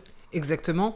Et que finalement, il ne s'agit pas de tomber dans les extrêmes de je suis une bonne personne parce que je ne mange pas de viande, je ne mange pas de produits d'origine animale, je suis une mauvaise personne parce que j'en mange. La réalité est souvent plus complexe. et qu'on binarise à chaque fois. On Oui. binarise et surtout on, on rend cette chose euh, complètement dichotomique et puis on, enferme des gens dans des cases et les solutions qui sont proposées sont encore pires que ce qui serait responsable, c'est-à-dire manger moins de viande, de la bonne viande et euh, des bons œufs et des bons fromages. Et ça, financer ça, oui, ça, financer ça, ça a un sens. Oui, financer des gens en disant on crée un fonctionnariat pour des gens qui sont paysans et ils sont payés. euh, c'est l'État qui finance euh, leur salaire, pas seulement la PAC avec des primes à l'hectare. On finance en fonction de la euh, euh, qualité de leur travail et de leur impact positif sur les sols. Ça, ça serait extraordinaire d'avoir ce genre de choses et qu'on n'est pas dans une course à la rentabilité, dans une course à la productivité, mais simplement à bien faire les choses. Mm. Et que là, on gagnerait euh, des points de vie, on gagnerait des points euh, d'existence, des points de saveur. Il y a des gens qui travaillent là-dessus, sur la sécurité sociale alimentaire. C'est un point qui est passionnant, je pense, de, de- à travailler. Je voyais à Strasbourg il n'y a pas longtemps un article où euh, ils ont mis en place des ordonnances vertes. C'est-à-dire qu'une femme enceinte va chez son médecin, il lui fait une ordonnance et elle peut avoir euh, des produits bio à euh, moindre coût et elle peut euh, avoir des, stages de sensibilisation à tout ce qui est les perturbateurs endocriniens.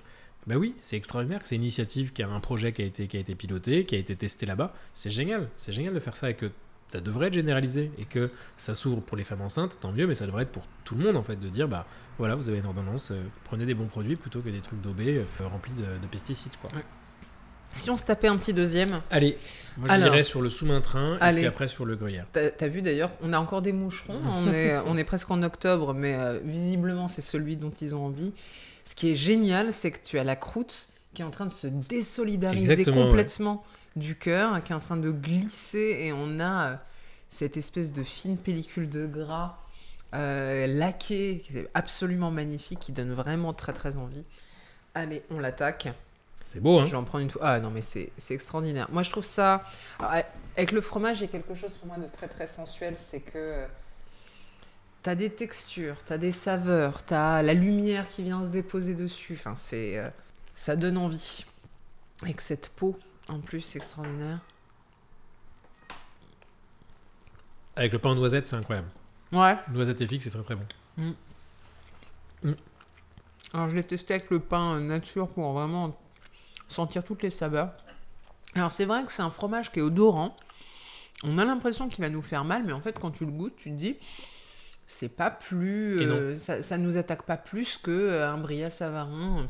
Et on a, plus, et on cas. a, moi c'est ça que je trouve extraordinaire, c'est vraiment ce, ce double texture dont tu parlais avec le côté euh, beaucoup plus ferme, beaucoup plus crayeux et tout fondant, tout crémeux sur le pourtour, qui est magnifique avec une couleur un peu, un peu jaune paille et tellement, euh, tellement une longueur qui est très agréable, La petite amertume aussi. ouais, mais très fine, très légèrement animale. C'est tout en équilibre. Moi je trouve que là il est, euh, là c'est à tomber par terre. Mm. C'est vraiment très très bon. Alors le sous-main train est en IGP. Dans l'absolu, les IGP, c'est un petit peu. euh, L'objectif de l'IGP, c'était de permettre une reconnaissance d'un savoir-faire et d'une origine qui était un petit peu plus large, avec un, un savoir-faire qui était peut-être euh, un peu moins contraignant. Merci. Après, aujourd'hui, il y, a des- il y a des IGP qui sont euh, comme le sous-main train, très bien travaillés. Il y en a qui sont comme les AOP, c'est pareil, les- labels, euh, il y a toujours un petit peu à boire et à manger dedans. Moi, je trouve que le- l'essentiel là-dedans, c'est que ce soit un fromage qui soit protégé, dans le sens où tu as un sous-main train qui va être fait dans une zone particulière. Tu vas pas trouver du sous-main train en Normandie, tu vas pas sou- trouver du sous-main train euh, dans l'Hérault, enfin Mm. peu importe. C'est vraiment une identité, c'est une reconnaissance qui est assez importante au niveau européen, c'est une protection aussi au niveau européen et puis après au niveau aussi euh, mondial, hein, c'est-à-dire qu'on va pas, tu vas pas pouvoir fabriquer n'importe quoi. Enfin, c'est aussi l'importance d'ancrer le terroir au sein d'un produit. Le terroir, c'est quand même un mot qui est magique parce que c'est ce mot-là qu'on utilise en français, mais qui n'a pas de traduction. Tu prends l'anglais, l'anglais ils utilisent le mot terroir, donc Mm. ils utilisent, ils font un francisme, donc ils utilisent ce mot-là parce qu'on est très attaché nous à ce terroir-là, qu'il faut qu'il y ait un sens. Dans la préface que fait François-Régis Gaudry de Fromage Sauvage, il en parle, il en parle que, en évoquant le fait que le terroir ne doit pas devenir un terroir caisse. Donc au-delà du jeu de mots euh, aussi euh, chouette soit-il, je trouve extraordinaire, Très bien trouvé. très bien trouvé, bah, c'est quelque chose où, en effet, il faut que le terroir il soit pas galvaudé non plus. Il Comme ça- tout, comme comme l'AOP, tout. comme le lait cru. Comme voilà. tout. Il faut juste savoir comment c'est fabriqué. Il y a des fromages AOP, euh, tu prends la fonte d'Ambert. Oui, la fonte d'Ambert c'est une AOP, mais euh, 95% de la fonte d'Ambert elle est au lait pasteurisé et euh, fabriquée de façon industrielle. Bah, ça veut dire qu'il y en a très peu qui sont au lait cru et fabriqués de fa- façon euh, fermière. Encore une fois, c'est pas parce que c'est fermier et au lait cru que c'est très bon. Il y a des fontes d'Ambert qui sont fermières au lait cru qui sont dégueulasses. Et il y en a d'autres qui sont au lait pasteurisé industriel qui sont pas mauvaises du tout. Mm. Je dirais pas bonnes, je dirais pas mauvaises du tout. Donc, encore une fois, la réalité, elle est toujours, euh, elle est toujours un petit peu complexe à trouver. Il faut faire confiance à son crémier, il faut faire confiance à son deuxième cerveau. Chez moi, c'est le premier, c'est-à-dire l'estomac. Donc, c'est euh, quelque chose où il faut absolument euh, savoir où on va, poser les bonnes questions et, savoir si ça, si ça vous plaît. Le sous-main train, il est celui-ci, il est au lait cru, il est fermier. Il y en a d'autres qui sont au lait pasteurisé et qui sont faits de façon plus industrielle. L'intérêt de celui-ci, c'est qu'il est fabriqué par la famille Leroux, j'en parlais, euh, la famille Leclerc, pardon, qui est affiné par Leroux. Et j'en parlais tout à l'heure avec le côté euh, obsessionnel sur l'alimentation. Ça fait partie de ces détails, ces détails qui sont essentiels. C'est des gens qui investissent des fortunes aujourd'hui dans euh, comment bien sécher leur foin, parce qu'ils veulent être 100% autonomes au niveau alimentaire. Ils ont raison, parce qu'aujourd'hui le prix de l'aliment, il est extrêmement cher, avec un troupeau d'une centaine de vaches. Donc ils veulent être 100% autonomes, mais euh, ça suppose des gros investissements. Donc il faut avoir conscience de ça, il faut avoir conscience que les gens qui euh, sont derrière ce fromage, bah c'est quand même des, crédits sur des plusieurs millions d'euros pour pouvoir euh, nourrir leurs vaches. Donc euh, faut avoir tout ça en tête, quoi. J'aimerais bien revenir sur le sujet de la conscience de ce que l'on consomme. On en a un peu parlé tout à l'heure. Quand on s'est rencontrés, je t'ai évoqué quelque chose qui était que pour beaucoup de gens, tout ça, tout ce dont on parle, c'est bien beau, mais en attendant, ils ont un salaire limité, ils ont euh, une charge cognitive qui fait que bah, quand le soir arrive, qui est généralement le repas du soir, c'est le repas qu'on prend en famille, hein, le petit déjeuner, beaucoup de gens ne petit déjeunent pas, le déjeuner c'est au travail ou à la cantine, le dîner c'est le repas de famille. Et qu'il y a beaucoup de gens qui se disent bon bah voilà j'ai pas 150 ans euh, pour réfléchir à tout ça. Moi aussi j'ai envie de plaisir. Euh, le- le- la nourriture c'est un plaisir.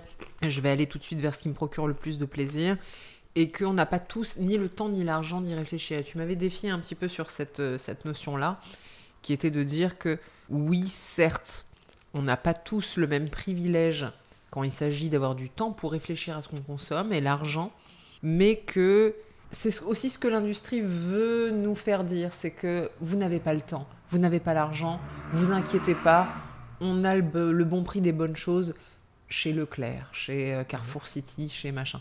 Ouais, tout ça, c'est important d'avoir en, en tête quelques chiffres. C'est le budget à peu près pour un ménage, c'est pas actualisé avec l'inflation, mais on va dire ça va rester quand même à peu près dans la même fourchette. L'alimentation, ça va représenter entre 8 et 10% d'un budget d'un ménage, c'est de se nourrir. C'est très peu. Ça veut dire que ce budget-là, aujourd'hui, dans les années 2020, il est euh, inférieur à 10%. Dans les années 50-60, on était autour de 30-35%. Donc on est passé du tiers à à peine un dixième. Beaucoup de postes de dépenses se sont ajoutés, les loisirs, les voyages, aujourd'hui le prix de l'électricité, le prix du gaz, il y a plein de choses qui se sont ajoutées. Mais on est quand même passé du tiers à un dixième. Et ça questionne en fait en se disant où est-ce qu'on met nos priorités en fait? C'est normal d'avoir des loisirs, c'est normal d'avoir un téléphone euh, intelligent, d'avoir avoir un forfait, d'avoir plein de choses. Mais est-ce que cette injonction au plaisir perpétuel, cette injonction à devoir bouger souvent, elle doit être aussi permanente? Encore une fois, ce dont je parle, c'est euh, des produits qui ont un coût. Et je l'entends tout à fait que oui, bah bien se nourrir, c'est pas gratos, et que l'industrie propose des solutions à moindre coût. Oui, mais sauf que le problème de l'industrie, c'est que les produits, on les paye trois fois. Vous allez les payer au moment de la caisse, vous allez les payer avant, parce que avant, les sols, ils ont été détruits parce que ça a été fait de façon complètement industrielle avec des produits chimiques. Ça a tué euh, ou ça a maltraité euh, des hommes et des femmes pour le fabriquer. Et vous allez le payer après parce que vous, votre santé, elle va s'en trouver maltraitée. Donc, oui, au moment de le payer en caisse, ça va vous coûter 2,20€ plutôt que 4,50€. Mais vous allez le payer indirectement. Sauf que c'est un coût caché. Et ce coût caché, on n'en a pas conscience. C'est la définition d'un coût caché. Et c'est là où c'est plus problématique, c'est-à-dire que euh, politiquement, socialement, il faudrait mettre en avant des productions qui sont euh, bien plus respectueuses, bien plus... euh, mais ce que font déjà des AMAP, ce que font des collectifs d'achat, etc. Parce que tout ça, ça va émerger. Il y a plein d'initiatives qui existent aujourd'hui pour pouvoir un petit peu défendre ce genre de choses. À ma modeste échelle, de crémier fromager, parce que je suis juste un crémier fromager de quartier. Nous, c'est ça notre ambition, c'est simplement de créer chez les gens ce qu'on appelle un effet cliquet. Moi, l'effet cliquet, c'est de dire, vous venez chez nous, vous goûtez un fromage, vous goûtez un produit, vous n'allez pas pouvoir revenir en arrière. Parce que ce qu'on vous propose, c'est bon, et goûter autre chose, ça va vous décevoir. Et donc cet effet cliquet, ça bloque les gens. Moi, j'en suis ravi parce que moi, je propose rien de. Je je propose juste du bon fromage. Mais ce bon fromage, aujourd'hui, le problème, c'est que c'est devenu une exception. C'est plus la norme. Il y a quelques années, c'était peut-être la norme. Je sais pas. Sans doute. J'avais pas, j'étais pas là, j'avais pas le palais, euh, peu importe. Mais il faut réussir à avoir conscience de ce qu'on mange et à mon avis, il faut aussi se dire bah peut-être que je mets plus d'argent dans la bouffe parce que bah, en fait c'est mon vrai plaisir. Mais encore une fois, chacun fait ce qu'il veut. S'il y en a d'autres, c'est voyager, j'ai envie de voyager, tant mieux. Aujourd'hui, bien manger, ça reste quand même plus vertueux de se dire que je mets plus d'argent dans ma nourriture de qualité faite par des gens qui sont passionnés, euh, qui sont euh, en bio, qui prennent soin de leur sol, etc. Plutôt que de se dire je vais faire un week-end à Ibiza tous les 4 matins en avion.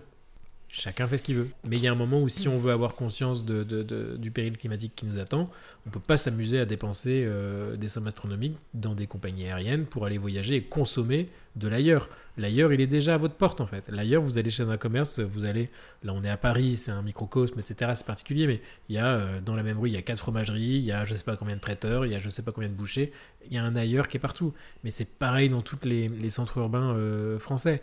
Il y a aujourd'hui euh, les deux tiers de la population qui habite en centre urbain. Quelque part, il n'y a pas d'excuse de ne pas trouver des bonnes choses.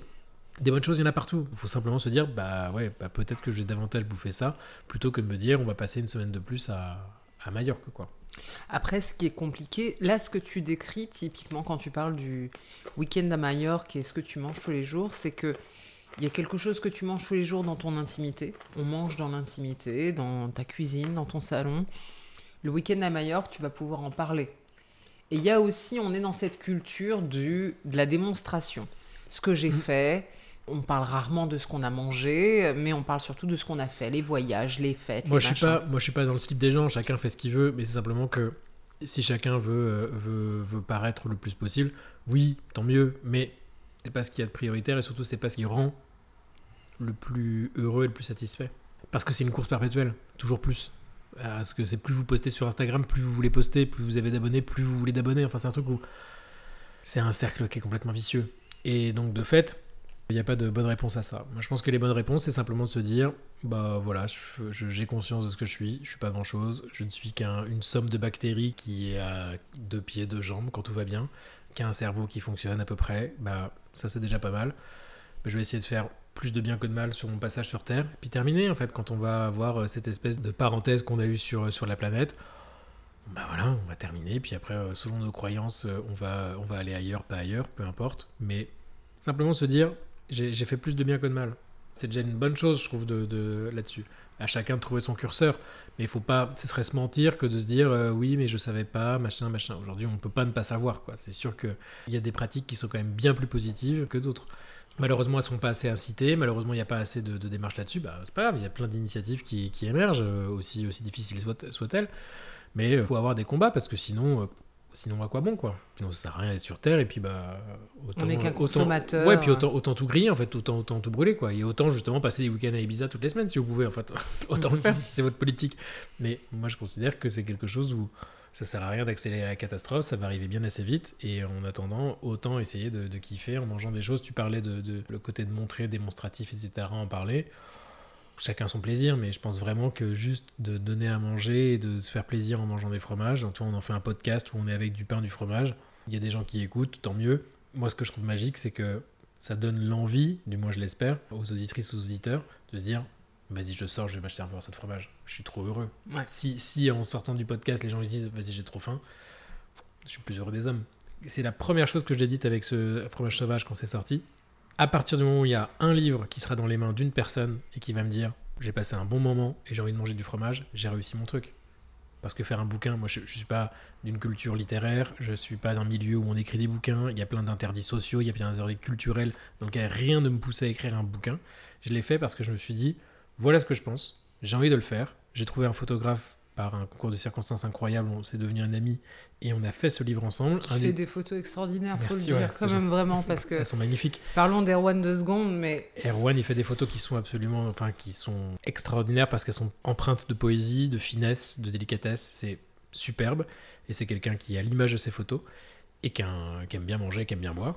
Et donc, c'est ce que je trouve génial, c'est simplement que à partir du moment où ça a provoqué une réaction, tu parlais tout à l'heure du podcast avec Pauline, que Pauline chez, euh, chez François-Régis Gaudry, ça, ça a été un moment euh, charnière ou quoi. Je trouve ça magique de se dire que une rencontre, un déclic, une étincelle à droite, à gauche, ça provoque une envie.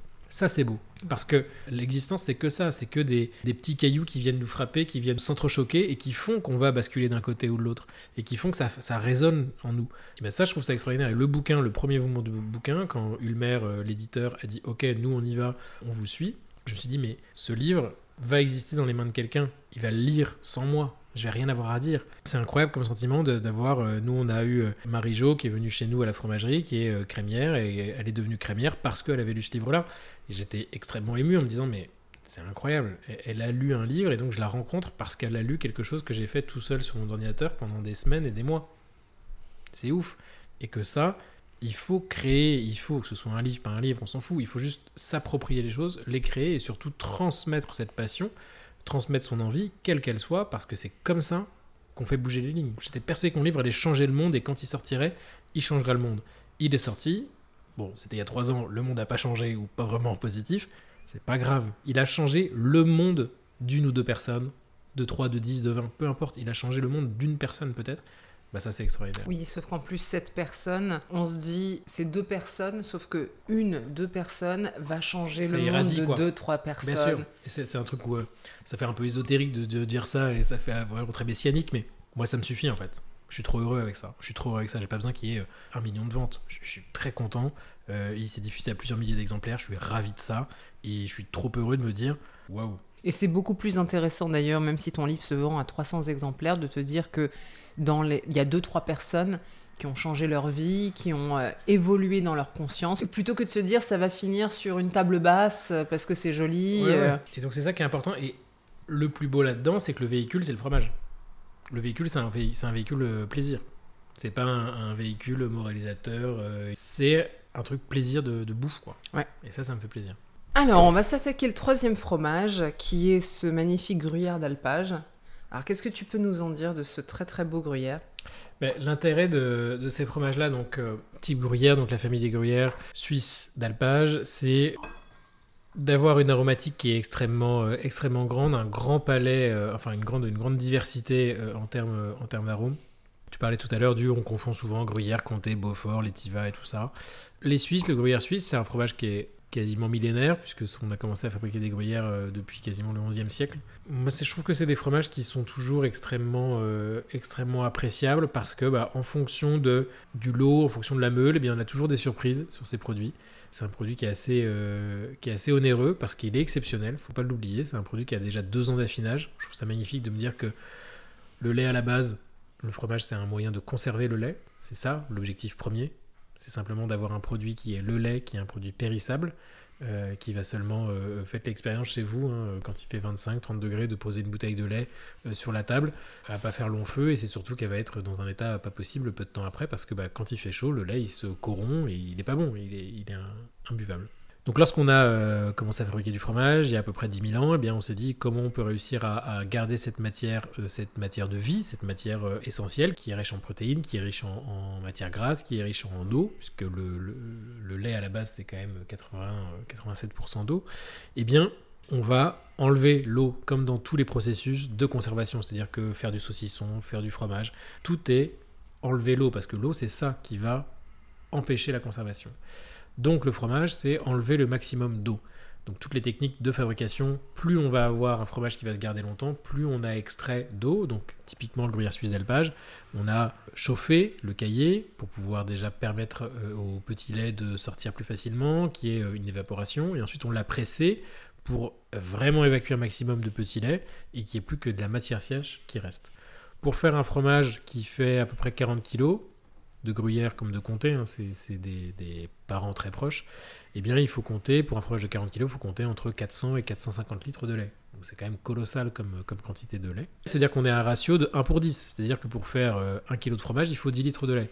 Donc il y a 9 litres de petit lait qui reste euh, quelque part. Donc ce petit lait, il va servir le plus souvent dans l'industrie. On va extraire d'autres éléments du petit lait, on va faire du cracking. Ce cracking, il va permettre d'aller dans des barres de sneakers ou quoi que ce soit. Enfin, on va utiliser des On peut composants. faire des, des fromages aussi euh, de petits laits. On peut faire des type, euh, fromages, on peut faire des fromages. Ouais, ça c'est possible, bien sûr. Là, j'étais dans la dimension euh, plus industrielle. La dimension industrielle, eux, le petit lait, ils vont vraiment utiliser ça comme un minerai pour pouvoir faire d'autres produits derrière et utiliser les propriétés du petit lait à moindre coût.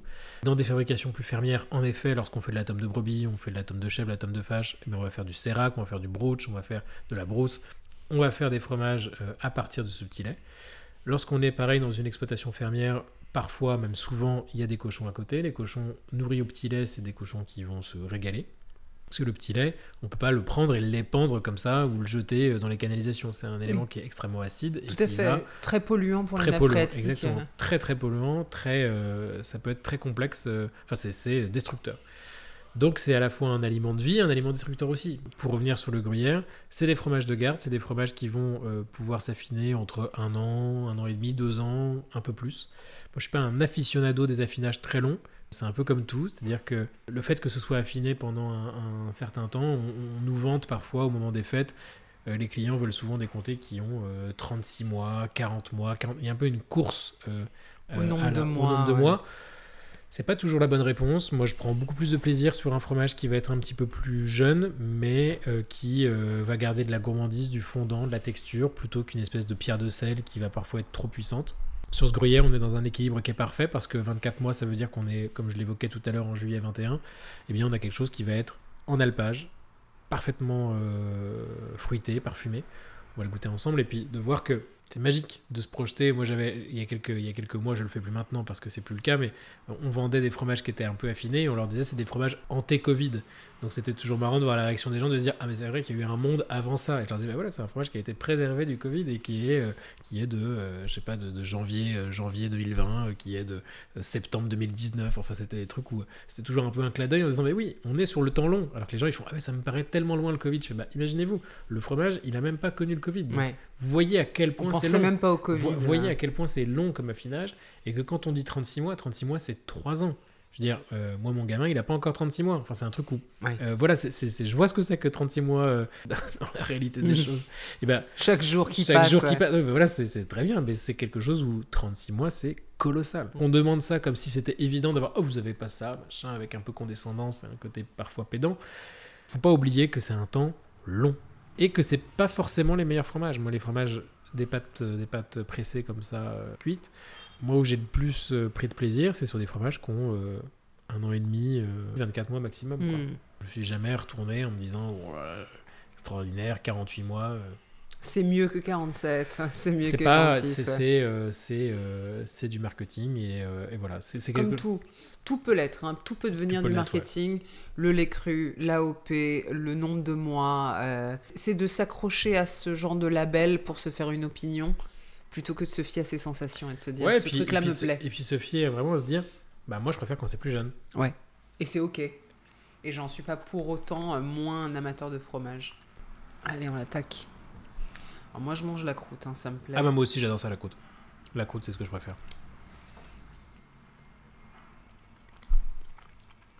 Voilà. Tout de suite, ce qui m'accroche, c'est la salinité qui vient en deuxième, euh, deuxième goût. C'est le moment de la rétro-olfaction où vraiment tu sens ce que tu manges. Et où là, j'ai vraiment la sensation d'avoir des fruits. Le gruyère, pour moi, ça fait partie de ces, euh, de ces fromages un peu euh, boudés, tu vois. On pense euh, gruyère, on se dit oui, gruyère et mental, je mets ça dans mes pâtes. Mais un bon bout de gruyère, quoi. Qu'est-ce que c'est bon. des... Alors, le gruyère au couteau, comme ça, c'est extraordinaire. Et une façon de manger le gruyère que moi, je trouve absolument euh, extraordinaire, c'est ce que font les Suisses, c'est le... la fondue moitié-moitié. Ah, ouais. Donc, la fondue moitié vacherin fribourgeois, moitié gruyère suisse. Lorsqu'il y a des très bons gruyères, c'est extraordinaire. Mm. Parce que bah, vous mangez une fondue, votre fondue, ce n'est plus la même du tout. C'est plus la fondue industrielle, machin dégueu. Vous avez une fondue qui a du caractère, vous avez une fondue qui a un goût, mais euh, lunaire.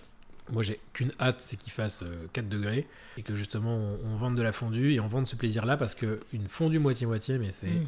à se damner.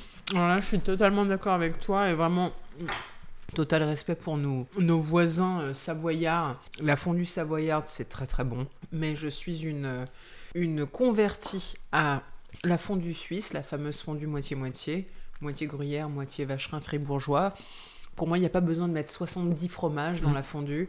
Ces deux fromages, c'est parfait. C'est délicieux. C'est suffisant.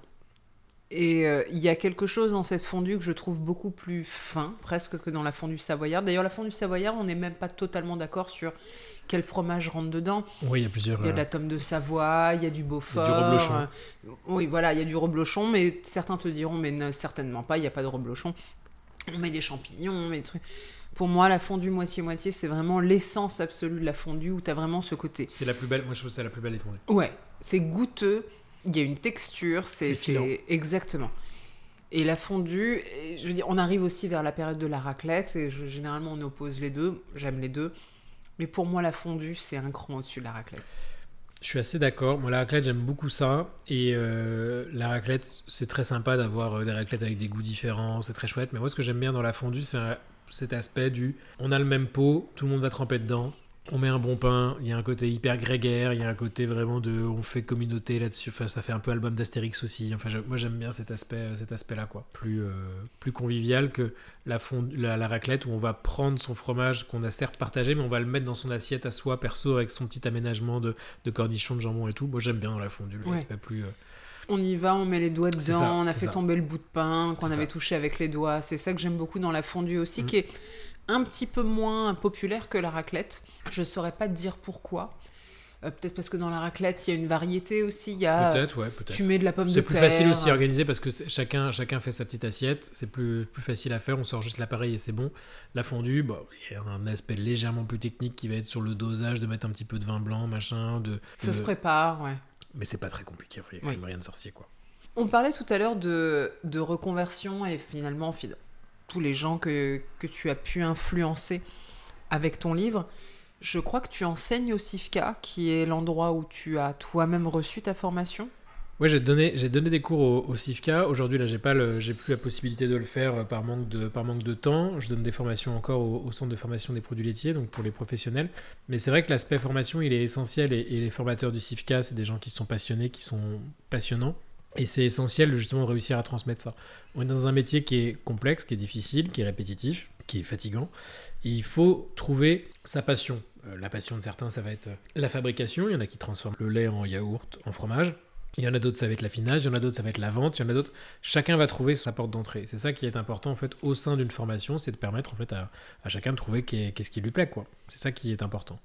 Et donc, euh, ouais, moi j'ai trouvé ça très chouette de, partager ces moments de, formation euh, au sein du CIFCA bah, pour rencontrer des jeunes qui, pareil, sont ont tous des reconvertis, machin, et de pouvoir euh, ouais, bah, répondre à leurs questions, leurs doutes. Et puis il y en a qui vont rester un an, deux ans, trois ans, il y en a qui vont s'arrêter très rapidement, il y en a d'autres qui vont rester, ça fait dix ans qu'ils sont là. Enfin, c'est pas facile de se reconvertir parce que bah aussi d'accepter qu'on a pu rater son, sa reconversion. On a certains qui se sont lancés, qui se sont dit allez je lâche tout, j'y vais.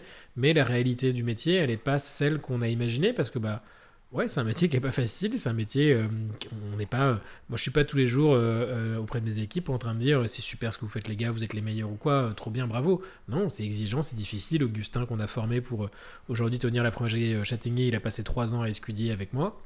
Il s'est pris des tirs, il s'est pris des, choses où c'était pas drôle. Il, était, à mon avis, il avait qu'une envie, c'était de, de, m'épingler avec euh, des. Enfin, c'était, difficile parfois d'entendre, mais parce que c'est quelque chose où former quelqu'un, bah, il faut savoir dire les choses, il faut dire la vérité, et que nous, la façon qu'on a de travailler, elle est exigeante, elle est difficile, pour pouvoir proposer aux clients quelque chose qui est le mieux, quoi. Pendant une formation de fromager, c'est jamais facile parce que tu peux avoir des trucs où euh, tu, penses, euh, tu penses avoir réussi ton organisation de ta boutique, et puis euh, moi, quand j'ai été formé, on m'a parfois complètement rabaissé, humilié, et puis je pense pas que ce soit la bonne approche non plus. Je pense qu'il y a un équilibre à avoir, mais on, on peut pas, on doit avoir une certaine exigence. Ça m'est arrivé d'avoir un, un- un jeune qui était en formation chez nous qui le jour de Noël était peut-être emporté par le stress. J'avais fait des plateaux pendant toute la nuit pour les clients euh, qui allaient arriver le matin et euh, il a mal déplacé euh, une échelle dans la, chambre froide et il y a euh, trois plateaux qui se sont euh, rétamés par terre. Bon bah là t'es pas forcément le plus heureux des hommes à ce moment-là et tu peux avoir des réactions qui peuvent dépasser ta pensée donc tu peux avoir des fromages qui volent à travers la fromagerie parce que t'es juste fou parce que en fait ça- ça- t'as juste deux heures de sommeil dans les pattes quoi t'es excédé mais c'est pas une bonne approche à avoir c'est simplement que c'est des choses où c'est des métiers qui sont extrêmement durs qui sont extrêmement physiques et qui font que ouais quand tu veux bien faire ton métier c'est c'est du boulot quoi Aujourd'hui, Augustin, je pense qu'il est content, lui, à la fromagerie euh, Châtaignier, de pouvoir. euh, et il s'en sort très très bien pour la présentation, pour l'accueil client, tout se passe très bien, on est ravis. Je peux en témoigner, ça fait partie de mes, Ah de ouais. mes fromageries de quartier. Et parce que c'est quelque chose où il a, euh, on lui a apporté cette rigueur et cette exigence, et euh, il est beaucoup plus consciencieux maintenant aujourd'hui. Mais voilà, c'est de la formation, et c'est euh, quelque chose où euh, c'est des rencontres, c'est quelqu'un avec qui j'ai beaucoup d'estime, pour qui j'ai beaucoup d'estime, avec qui je m'entends très bien. C'est aussi ces, ces échanges-là qui sont, euh, qui sont chouettes, quoi. Enfin, ces rencontres. Avec le Covid, toi, tu as été euh, reconverti en T-Covid. Il y a eu beaucoup de reconversions pendant le Covid. Pour le mieux, mais aussi pour le pire. C'est-à-dire qu'on peut se reconvertir pour des bonnes raisons et le Covid est le moment qui va te donner cette impulsion. Et pour beaucoup de gens, tu peux avoir aussi le côté je suis euh, la masse et puis euh, finalement j'ai plus envie de faire mon métier donc je vais me reconvertir. On en avait un peu parlé toi et moi quand on s'est rencontrés. Il peut y avoir des bonnes et des mauvaises euh, raisons de se reconvertir. Ça m'intéresserait que tu me partages peut-être quelques conseils que tu donnerais à quelqu'un qui a envie de se reconvertir, quel que soit d'où il vient, quelles que soient les raisons pour lesquelles il a envie de se reconvertir, quelles sont les bonnes questions pour toi qu'il faudrait se poser au moment où on se dit allez je lâche tout et je me lance dans le fromage, je vais devenir producteur, affineur, fromager. Je pense que l'essentiel, c'est vraiment de prendre le temps. C'est ça la réponse numéro un, c'est de prendre le temps de rencontrer, d'échanger avec les gens qui sont dans ce milieu-là. Que ce soit dans le milieu du fromage, il n'y a euh, pas que des crémiers, il y a plein d'autres métiers qui existent dans le monde du fromage. Évidemment des producteurs, il y a aussi des affineurs, il y a des grossistes, il y a plein, il y une diversité de métiers. L'essentiel, ça va être d'échanger et ça va être surtout de partager ces moments-là avec des gens qui sont dans le métier, qui ont cette expérience. Échanger, ça veut dire quoi? Ça veut dire passer du temps soit dans l'entreprise euh, quelques jours, de voir un petit peu ce qu'il en est, euh, soit de demander. Moi, j'ai reçu plein de gens qui euh, m'ont demandé, bah voilà, j'aimerais bien parler pendant une heure, deux heures. Qu'est-ce que c'est que le métier? Qu'est-ce que c'est que c'est euh, Qu'est-ce qu'il en est de la réalité de la chose? D'essayer et surtout de ne pas se mettre une charge mentale en se disant, je dois absolument réussir ma reconversion. Non, il n'y a pas de devoir, d'impératif à réussir une reconversion. Une reconversion, c'est une rencontre. Et c'est comme ça pour l'existence en règle générale. C'est des rencontres. Et peut-être que la reconversion, elle ne fonctionne pas parce que vous n'avez pas rencontré la bonne personne à cet instant T. Allez en voir une autre. Peut-être que l'autre personne, ça va coller.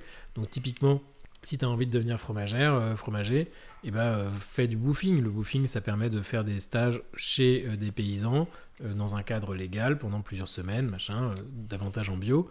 Ça te permet déjà de voir un petit peu à quoi ça ressemble. Fais des saisons. Au lieu d'aller à Ibiza. au lieu d'aller à Ibiza, mais vous faites des saisons à Ibiza alors.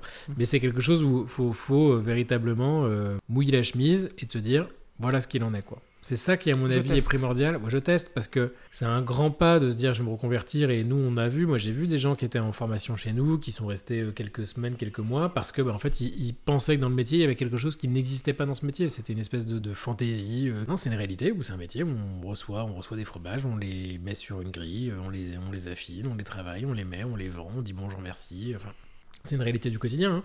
Mais il y a plein de choses passionnantes et il y a plein de choses qui ne le sont pas. Donc euh, c'est à chacun de trouver sa, sa voie. L'essentiel, c'est à mon avis de se confronter, de se poser la question et de se dire, bah allez, j'essaie de voir à quoi ça ressemble. quoi. Et est-ce que ça te semble compatible aujourd'hui? Enfin, en fait, ce que tu dis, pour moi, tombe sous le sceau du bon sens. Maintenant, je me mets à la place de quelqu'un qui est dans cette espèce d'urgence constante. Tout ce que j'entreprends, je dois le réussir. J'ai ma famille qui est derrière qui me dit Ok, t'as choisi ça alors qu'on t'avait payé des études de droit. Bon, bah, ça a intérêt à fonctionner. Tu vis avec quelqu'un, t'as des enfants. Il y a un impératif de ce que tu choisis, ça intérêt à être la bonne voie. Comment t'abordes ça aujourd'hui? Forcément, euh, nous on a, on a hum, des, des exemples comme ça à la fromagerie où des gens se sont dit bah non je peux pas rester parce que bah oui euh, les salaires sont pas assez élevés, que c'est trop difficile, j'ai pas de week-end et machin. Faut être conscient des, des contraintes. Ouais. On peut pas, tu peux pas reprocher à, à un métier ce qui est inhérent à ce métier-là en fait. Oui. Tu peux pas dire ah bah j'aimerais bien être crémier, être payé euh, 3000 euros net et puis pas travailler samedi dimanche. Bah non, tu peux pas arriver comme ça. Euh, c'est quelque chose où de fait tu vas manger ton pain noir et de fait pendant plusieurs années c'est pas payer des milliers des cents, tu travailles le week-end, tu es fatigué, tu rentres tard le soir, l'hiver euh, t'as des entailles aux mains parce qu'il fait froid et que machin. Oui, oui, bien sûr, parce que si c'était pas le cas, tout le monde ferait ce métier-là en fait. Oui. Il y aurait plus de crèmeries que il y aurait, il y aurait, il y aurait des crèmeries à tous les coins de rue. C'est pas le cas Que en de fait. start-up. euh, Ouais, c'est pas le cas en fait. Si, si t'as un boulot où t'es payé des milliers des cents et que tu fais pas grand chose et que tout va bien et que socialement c'est valorisant et que tu dis ah bah oui j'aimerais bien machin devenir bah deviens extra le dimanche matin et ça sera déjà bien en fait. Mais on peut pas demander à un métier ce qu'il n'a pas quoi. Oui. Donc c'est pour ça que moi je suis assez, je suis pas très tolérant de ce côté-là. C'est simplement de dire si t'as envie de te reconvertir juste pour le côté poétique de la reconversion. Oui. On n'est pas des poètes, hein. nous on est des commerçants, donc euh, il y a un moment où il faut taper dedans, il y a un moment où il faut taper dedans dans le sens euh, où il faut travailler, il faut, faut y aller. Et un commerçant, ça doit être ouvert le samedi. Et un commerçant, ça, question. voilà, c'est ça. Après, euh, si tu dis j'ai envie d'ouvrir une crèmerie, je suis ouvert du, euh, du mercredi ou vendredi après-midi, et puis tu arrives à t'en tirer et ça fonctionne, tant mieux. Je serais, le, je serais le plus ravi, et je, et je serais le plus ravi des hommes pour toi, tant mieux. C'est- bravo. Mais c'est pas. Il y a plus pas- de chances que ça ne se passe pas comme ça que. C'est pas la règle. On va dire que c'est pas la règle. Ouais. Et c'est pas parce que c'est pas la règle qu'il n'y a pas des exceptions. Mais c'est pas la règle. Donc, faut pas demander à un métier ce qu'il n'a pas. Et c'est ça qui est important euh, parce que c'est un métier de commerçant. On est dans les commerçants, c'est moins dur que d'être boucher, c'est moins dur que d'être poissonnier. On a un métier qui est extraordinaire, qui est accessible, qui a une grande diversité. Trop bien, vas-y. Mais faut savoir pour quelle raison tu viens, quoi. Et ça, moi, je peux pas faire l'introspection à la place des gens. Pour moi, les mauvaises raisons de se reconvertir, c'est simplement de se dire que en me reconvertissant, je vais être heureux et je vais trouver quelque chose euh, qui va enfin me donner un sens à ma vie. Oui, tu vas sans doute trouver quelque chose qui va t'aider à te donner un sens dans ta vie et tu vas sans doute t'éclater si tu as fait le bon choix, mais ça reste un boulot, c'est-à-dire que c'est quelque chose où faut, faut pas le. Il y a des contraintes. Il y a des contraintes, quoi. Il y a des contraintes, c'est-à-dire qu'il faut pas le voir avec le côté ah mais c'est génial, c'est une passion, donc ça doit être trop chouette. Non, même si c'est une passion, ça reste un travail et il faut pas que la passion elle devienne de façon perverse quelque chose qui va t'aliéner. Parce que si tu vas d'une aliénation à une autre, ça ne sert à rien en Mm. fait. Donc l'essentiel c'est de se poser les bonnes questions et puis l'essentiel c'est simplement de se dire ok j'y vais, je suis passionné par le fromage, j'adore ça. Est-ce que je me vois en parler tous les jours? Est-ce que j'ai envie de tenter? Est-ce que j'ai la possibilité de le faire? Est-ce que je suis soutenu? Et puis en fonction de ça, si euh, tu coches euh, euh, les trois quarts des cases, faut y aller. À partir du moment où il y a quand même plus de positifs que de négatifs dans ton, dans ton équilibre, vas-y roule. Mais c'est quelque chose où, vraiment j'insiste là-dessus, faut pas demander à un métier ce qu'il n'a pas. Il s'agit de se poser la question de quelles sont les contraintes avec lesquelles je me sens au clair. Est-ce que tu es d'accord avec l'idée que bah, cette partie-là, qui est un peu moins marrante, qui est un peu contraignante, elle est nécessaire? Pour moi, c'est ça, toute l'essence. C'est de se dire, est-ce que finalement mon plaisir à faire la partie que j'aime dans mon métier, elle éponge toute la partie un peu chiante? Ouais, bien sûr. C'est des équilibres. On n'a pas toujours envie, hein. c'est c'est pareil dans tous les métiers. Et c'est pour ça que dans les reconversions, il y a un peu souvent cet aspect du euh, oui, mais avant c'était vraiment affreux, maintenant ça va être cool. Hmm. Non, ça va pas forcément être cool. Il y a aussi des inconvénients. Et il faut pas, faut pas se leurrer, quoi. Faut pas, faut pas se mentir. Nous, Ce c'est ne serait pas payé sinon. Non, mais c'est quelque chose où on le, on le dit, nous, aux gens qui veulent se, se former chez nous. On l'aborde de façon tout à fait claire. C'est. Bah, on va pas, ça va pas être drôle tous les matins, quoi. Un truc où, oui, il y, a des- il y a des choses à apprendre, il y a des choses à faire, et il faut les faire d'une certaine façon. Il y a, il y a des parties qui sont pas intéressantes, mais il faut savoir les dépasser pour aller vers des choses qui sont intéressantes. J'ai quelques petites questions pour toi, euh, histoire de signer la fin de cet épisode, parce qu'on est bien au-delà de l'horaire qu'on s'était mis. euh. La première, c'est concernant voilà, la conscience de ce qu'on consomme. Si tu imagines le monde comme tu l'idéalises, quelle est la façon de consommer que l'être humain a? C'est une consommation où on prend plaisir à manger, des choses simples. On prend le temps de cuisiner, on prend le temps de savoir d'où ça vient, ce qu'on cuisine, ce qu'on prépare. Et puis on mange euh, pas tant que ça. Parce On qu'on n'a pas besoin de tant manger que ça, finalement. Non mais parce que non mais parce qu'on on mange et on se fait plaisir quoi. Mais on n'a pas euh, on n'a pas besoin de consommer pour pallier des manques. Hmm. L'hiver rude euh, d'aujourd'hui, c'est pas l'hiver rude en Savoie Ouais, du c'est ça. XVIIIe siècle. C'est ça et puis c'est simplement de et, et qu'on a conscience que c'est une chance de pouvoir manger. euh, on traverse la rue là on est dans le 9e, on traverse la rue on a euh, on peut manger euh, taïwanais, on peut manger coréen, on peut manger euh, mexicain, on peut manger on peut manger le monde quoi. C'est déjà une chance de pouvoir le faire et c'est une chance de le faire euh, dans la rue chez des commerçants mais aussi chez soi en fait. Donc c'est déjà moi je trouve complètement incroyable. On n'est pas je- tu, tu vas croire que c'est une espèce de, de marotte, mais on n'est pas au, au pain soupe quoi. Hmm. Faut pas l'oublier, on est des nos, nos ancêtres ont bouffé du pain soupe, hein. donc euh, Tous les jours. tous les jours, tous les jours pendant des semaines, pendant des mois, donc c'est extraordinaire ce qu'on a aujourd'hui. Mm. Il y a plein de défauts, il y a plein de trucs qui vont pas, mais on mange pas du pain soupe tous les jours quoi. Et pour autant, je Ouais. pense que le pain soupe qu'ils mangeaient, il était peut-être meilleur que le pain soupe qu'on mangerait nous aujourd'hui. Oui, et c'est vrai qu'on a parlé de beaucoup de choses qui peuvent être négatives dans l'alimentation, mais on est à Paris, on est en France. Je pense qu'on est dans un des rares pays et dans une des rares villes où on peut se dire que tu peux manger un japonais qui est presque aussi bon que ce que tu trouveras à Tokyo. Et finalement, c'est pas un droit euh, de manger le meilleur taïwanais euh, aujourd'hui et demain le meilleur japonais. C'est déjà un luxe énorme extraordinaire, c'est extraordinaire. et de- de sortir de ce côté blasé qu'on a de oh là là, oh non mais ça fait euh, trois jours que je mange japonais. Non mais déjà tu manges japonais depuis trois jours avec potentiellement les- le meilleur japonais de Paris. ça, il y avait une phrase de Pompidou que j'avais vue, euh, je sais plus où, sur les réseaux, que je trouvais ça intéressant, c'était dire que le luxe au 21e siècle, ça sera de d'avoir un mode de vie paysan où on mange des choses simples et on se régale de choses euh, basiques. Et c'est un peu ça, ce qu'on voit la tendance aujourd'hui, qui est sur le brut, qui est sur... Il y a plein d'émissions qui vont euh, euh, dans le Berry, qui vont euh, dans des endroits divers et variés pour dire, ah bah là, on a mangé les, la meilleure omelette du monde avec un œuf qui est bio, qui a été pondu juste en bas de la, Ouais. les basiques paysans deviennent la quintessence bourgeoise. C'est- complètement paradoxal, quoi. Oui. Moi, je trouve ça très bien. Parce que, c'est hors de la masse. Moi, je trouve ça très bien que les basiques paysans deviennent la quintessence bourgeoise, mais j'aimerais que ces basiques paysans deviennent la quintessence globale, que ce soit pas réservé à une élite qui justement se gargarise de se dire ah bah ouais mais nous on mange encore des, des œufs qui ont un sens quoi. Je, je Ouais. parle des œufs mais c'est pareil pour tous les produits quoi. Oui, à partir du moment où ça devient élitiste, ça devient une ça devient un privilège et à partir du moment où ça devient un privilège, ça devient une injustice. Oui. Et ça, je trouve que c'est quelque chose dans fromage sauvage. C'est ça, justement, l'un des buts premiers de ce bouquin. Parler, éduquer, permettre aux gens d'avoir conscience de ce qu'ils mangent et, et ne pas que ce soit confisqué par euh, ce que j'appelle des palais rabougris. C'est-à-dire, c'est des gens qui ont euh, des palais qui sont euh, sans doute extra- extraordinaires parce qu'ils mangent de tout, mais rabougris parce que c'est des gens qui sont blasés de manger des choses exceptionnelles. Et moi, je- j'ai en horreur ces gens-là parce que Mm. c'est trop triste. Oui. Et finalement, c'est même plus le palais qui parle, c'est l'envie de se distinguer. L'appartenance sociale. Ouais. C'est l'appartenance sociale à partir du du moment- sushi, tout le monde ça. mange du Et sichuanais. ben maintenant, moi, je, mange du retourner. ramen. Ouais, Enfin, tu vois, voilà. c'est ça. Et donc, c'est de se dire que cette chose-là, elle est absolument euh, infâme parce que c'est euh, je m'extrais pour écraser et que c'est un cycle perpétuel. La mode d'il y a 10 ans, elle va revenir dans 10 ans. Enfin, c'est- Mm. c'est toujours, toujours la même chose. Et vraiment, je, je me dis, il faut absolument défendre ces, ces producteurs, que ça reste, euh, ça reste accessible et que ce soit quelque chose qui. Euh, moi, je suis ravi quand il y a des gens qui viennent me prendre des fromages pour euh, 10-15 balles parce que, bah ouais, ils ont peut-être pas. la- Déjà, ils habitent à Boulogne, euh, c'est déjà une chance. Ils se sont déplacés. ils ouais. sont voilà et c'est quelque chose où il en faut pour tout le monde quoi. Faut manger des bonnes choses quoi. Je pense que c'est un très très bon mot de la fin.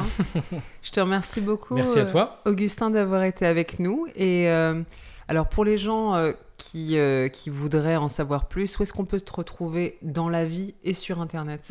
Alors dans la vie, euh, moi je suis plus souvent à la fromagerie Escudier, rue du Point du Jour, à Boulogne-Billancourt, donc dans le 92. Et puis euh, sur internet, on est euh, un peu sur les réseaux au sein de la fromagerie Escudier, et puis aussi sur Instagram sur Fromage Sauvage.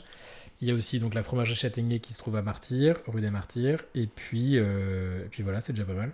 Formidable. Où est-ce qu'on peut trouver ton livre si on a envie de l'acheter? Quel est le meilleur endroit pour Mon l'acheter? livre, il est partout. L'idéal, c'est votre libraire. Vous le commandez chez votre libraire s'il ne l'a pas et s'il l'a, tant mieux.